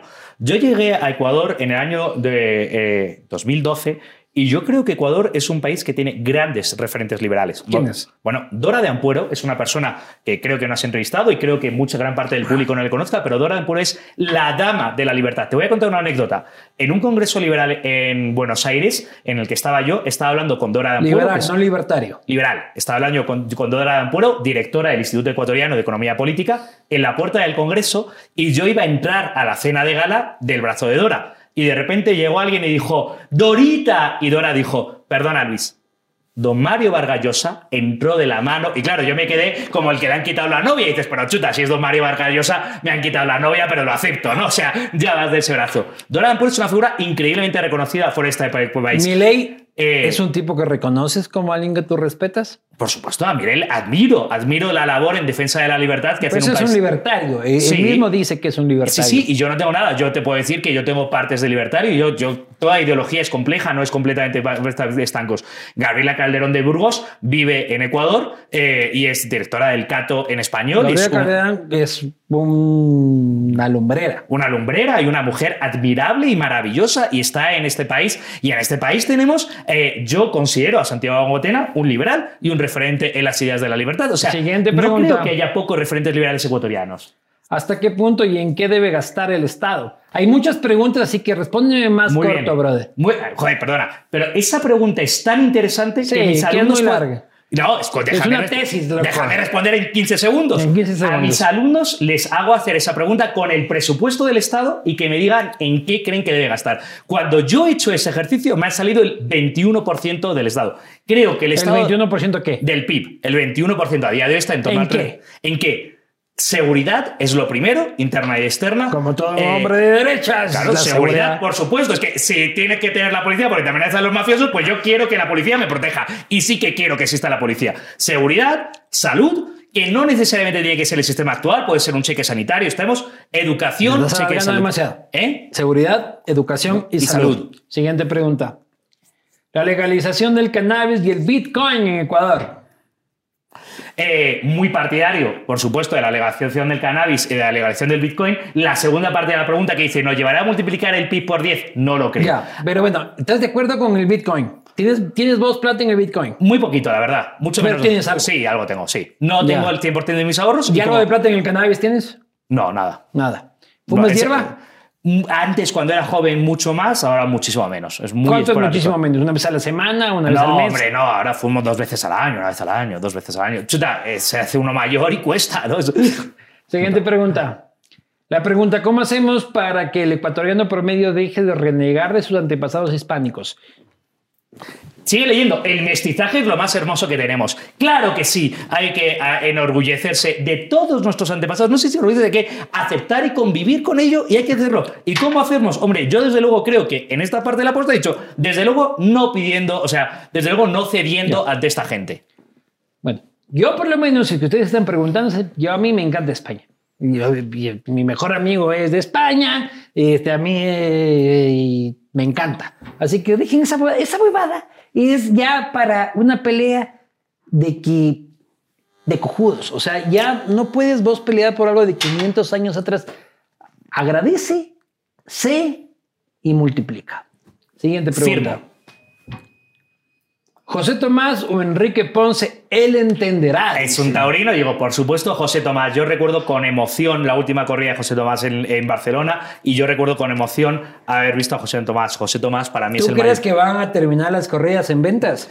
Es, curioso porque yo que, Es probable, ¿no? Yo que soy padrino de, mi querido compadre. Yo, yo viví en ventas. Claro, el, día, del, el día del, del bautizo de mi ahijado, yo le dije a mi compadre te prometo que le intentaré llevar a la última corrida de toros en las ventas. Es decir, yo creo que en los próximos 40 o 50 años eso ocurrirá y desde luego me gustaría verlo. No lo sé porque al final las cosas nunca se sabe cuál es el futuro, pero yo quiero ver las... yo viví en ventas, a dos cuadras de ventas. Qué bonito, sí. Mi estación de metro era ventas. Ventas y pasabas por ese Omni, que es el puente de la M30, que es casi un Omni, ¿no? Que es bien bonito. No, no, la estación, la mía, salía en la, en la plaza. Ah, en la plaza, o sea, estás a ese lado del M30. Ah, bueno, pero ya de los pelucones, porque al otro lado ya es mucho más.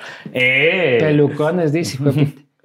¿En qué deberían ceder el liberalismo para que las reformas puedan pasar por la Asamblea? Mira, me, me te alegra. Dale suave, loco. Me, alegra. Las cortas, cortas. Ah, joder, me alegra mucho que, me, que, que, no me hayas hecho la entrevista precisamente sobre estos temas. Y yo creo que la labor es que de. Me come verga hablar sobre ahorita de sobre la ley y tal. Y, yo creo que la, la labor de la Asamblea debe ser esta. Por ejemplo, yo soy muy liberal, y hay mucha gente que me lo está criticando, yo apoyaba el proyecto de ley completo. ¿Había aumentos de puestos? Para eso voy a hablar con Jefferson Sanguña, lo que a mí esa. Hombre, Jefferson, un saludo querido a Jefferson, un gran tipo. Pero ahorita de la ley no. a ver, siguiente pregunta.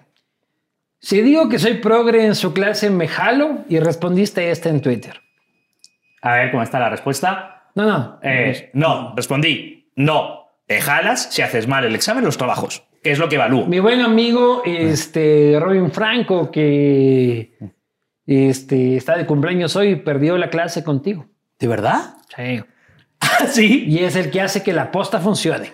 Ah, sí. Y fíjate que ayer estuve hablando a mis, a mis, alumnos de decir que sacar buenas notas no es síntoma nada más que de sacar buenas notas. No es ni ser el mejor alumno ni el mejor profesional. Siguiente pregunta. Reconoce tres cualidades de Leonidas Sisa frontal, honesto, porque en su libro reconoce que era la revolución armada, eh, y valiente en el sentido de que eso, creo que son tres cualidades. Sí.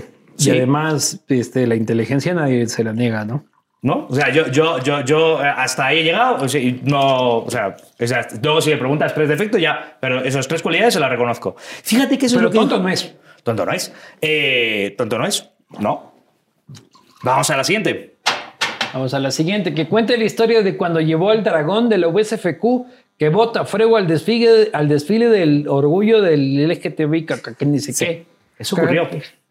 Te llevaste el dragón de la USFQ. Eso ocurrió. Yo en un momento dado eh, sentí que como, como Luis Espinosa, como universidad, había que hacer un statement eh, y yo monté una carroza, o sea, pedí a la universidad, pero me encargué yo, monté una carroza, fuimos en la carroza y... Ah, ¿te aprobó la universidad? Sí, sí, por supuesto, yo no voy a robar el, dragón de la universidad, el dragón de la propiedad de la universidad. ¿Pero qué es el dragón? Yo no ah, de la universidad. El dragón de la universidad es el síntoma de la universidad, es un dragón... O sea, yo sé que es el logo, Vale, pero, hay un dragón como del tamaño de todo este set, que es un dragón así que echa fuego. A ese te lo llevaste. Monté el dragón en la carroza y llevé la carroza a la feria. Me parece de puta madre. Ahí está. Desde entonces no he vuelto, no, he vuelto al Rui porque en cierto modo, en sentido ¿No cierto... has vuelto a qué? Al, al, desfile. Al desfile, al orgullo. Porque primero ha pasado la pandemia, han pasado muchas cosas. Eh, eh, muchas veces he estado en España durante ese periodo, pero también he sentido cierto rechazo y odio de, de, gran parte de, de, las personas del orgullo y no. Y yo, pues ya. ¿Cómo rechazo y odio? De eh, no todo el mundo del mundo LGTBI es friendly y amigable y todos somos bienvenidos. En general tiene unas posiciones bastante o muy de izquierdas y los que somos de otras, ellos son muy partidarios de la pluralidad siempre y cuando que pienses lo que ellos quieren que pienses. A ver, tú, tú llevaste el dragón de la San Francisco y hubo miembros de la comunidad LGBTI que dijeron la San Francisco no. No sé si la San Francisco o, o tú no. no. ¿Te rechaza la comunidad, comunidad yo, no, yo, no sé lo que quiere decir comunidad y no sé lo que quiere decir rechazo. Yo solo digo que cuando empiezo a escuchar más bien en lugar de mensajes de apoyo, mensajes de, de, rechazo, no digo que sea la comunidad, es que ¿Cuántos gays mató el Che Guevara? Pues la verdad es que no llevo la cuenta, pero es que creo que el Che, como le gustaba matar, le gustaba matar porque se lo escribía a su padre, como le gustaba matar, no creo que sería. Pero la, el Che Huevada, eh, no sé cuánto más eh, tenemos que seguir hablando de ese personaje nefasto para la historia de la humanidad. ¿Pero cuántos gays mató? No lo sé, eh, bastante más de uno y más de dos. Y él presumía de, generar campos de concentración. Para maricones. Sí. Para él. Sí, sí. Por cierto, la historia de, este poeta cubano merece mucho la pena ser leída, ¿no? ¿Cuál? Eh, joder, se me está olvidando el nombre porque ya estamos a estas alturas, pero sí. ¿Cuál eh, poeta? el Amanecer, ¿cómo se llama la película? Amanecer, hay un poeta cubano que cuenta cuál es su historia hasta que me a Miami. El capitalismo ha sido, el capitalismo y el liberalismo es la ideología que ha permitido a más personas ser libres siendo ellas mismas. Y por eso defiendo sin censura y sin complejos el capitalismo y el liberalismo.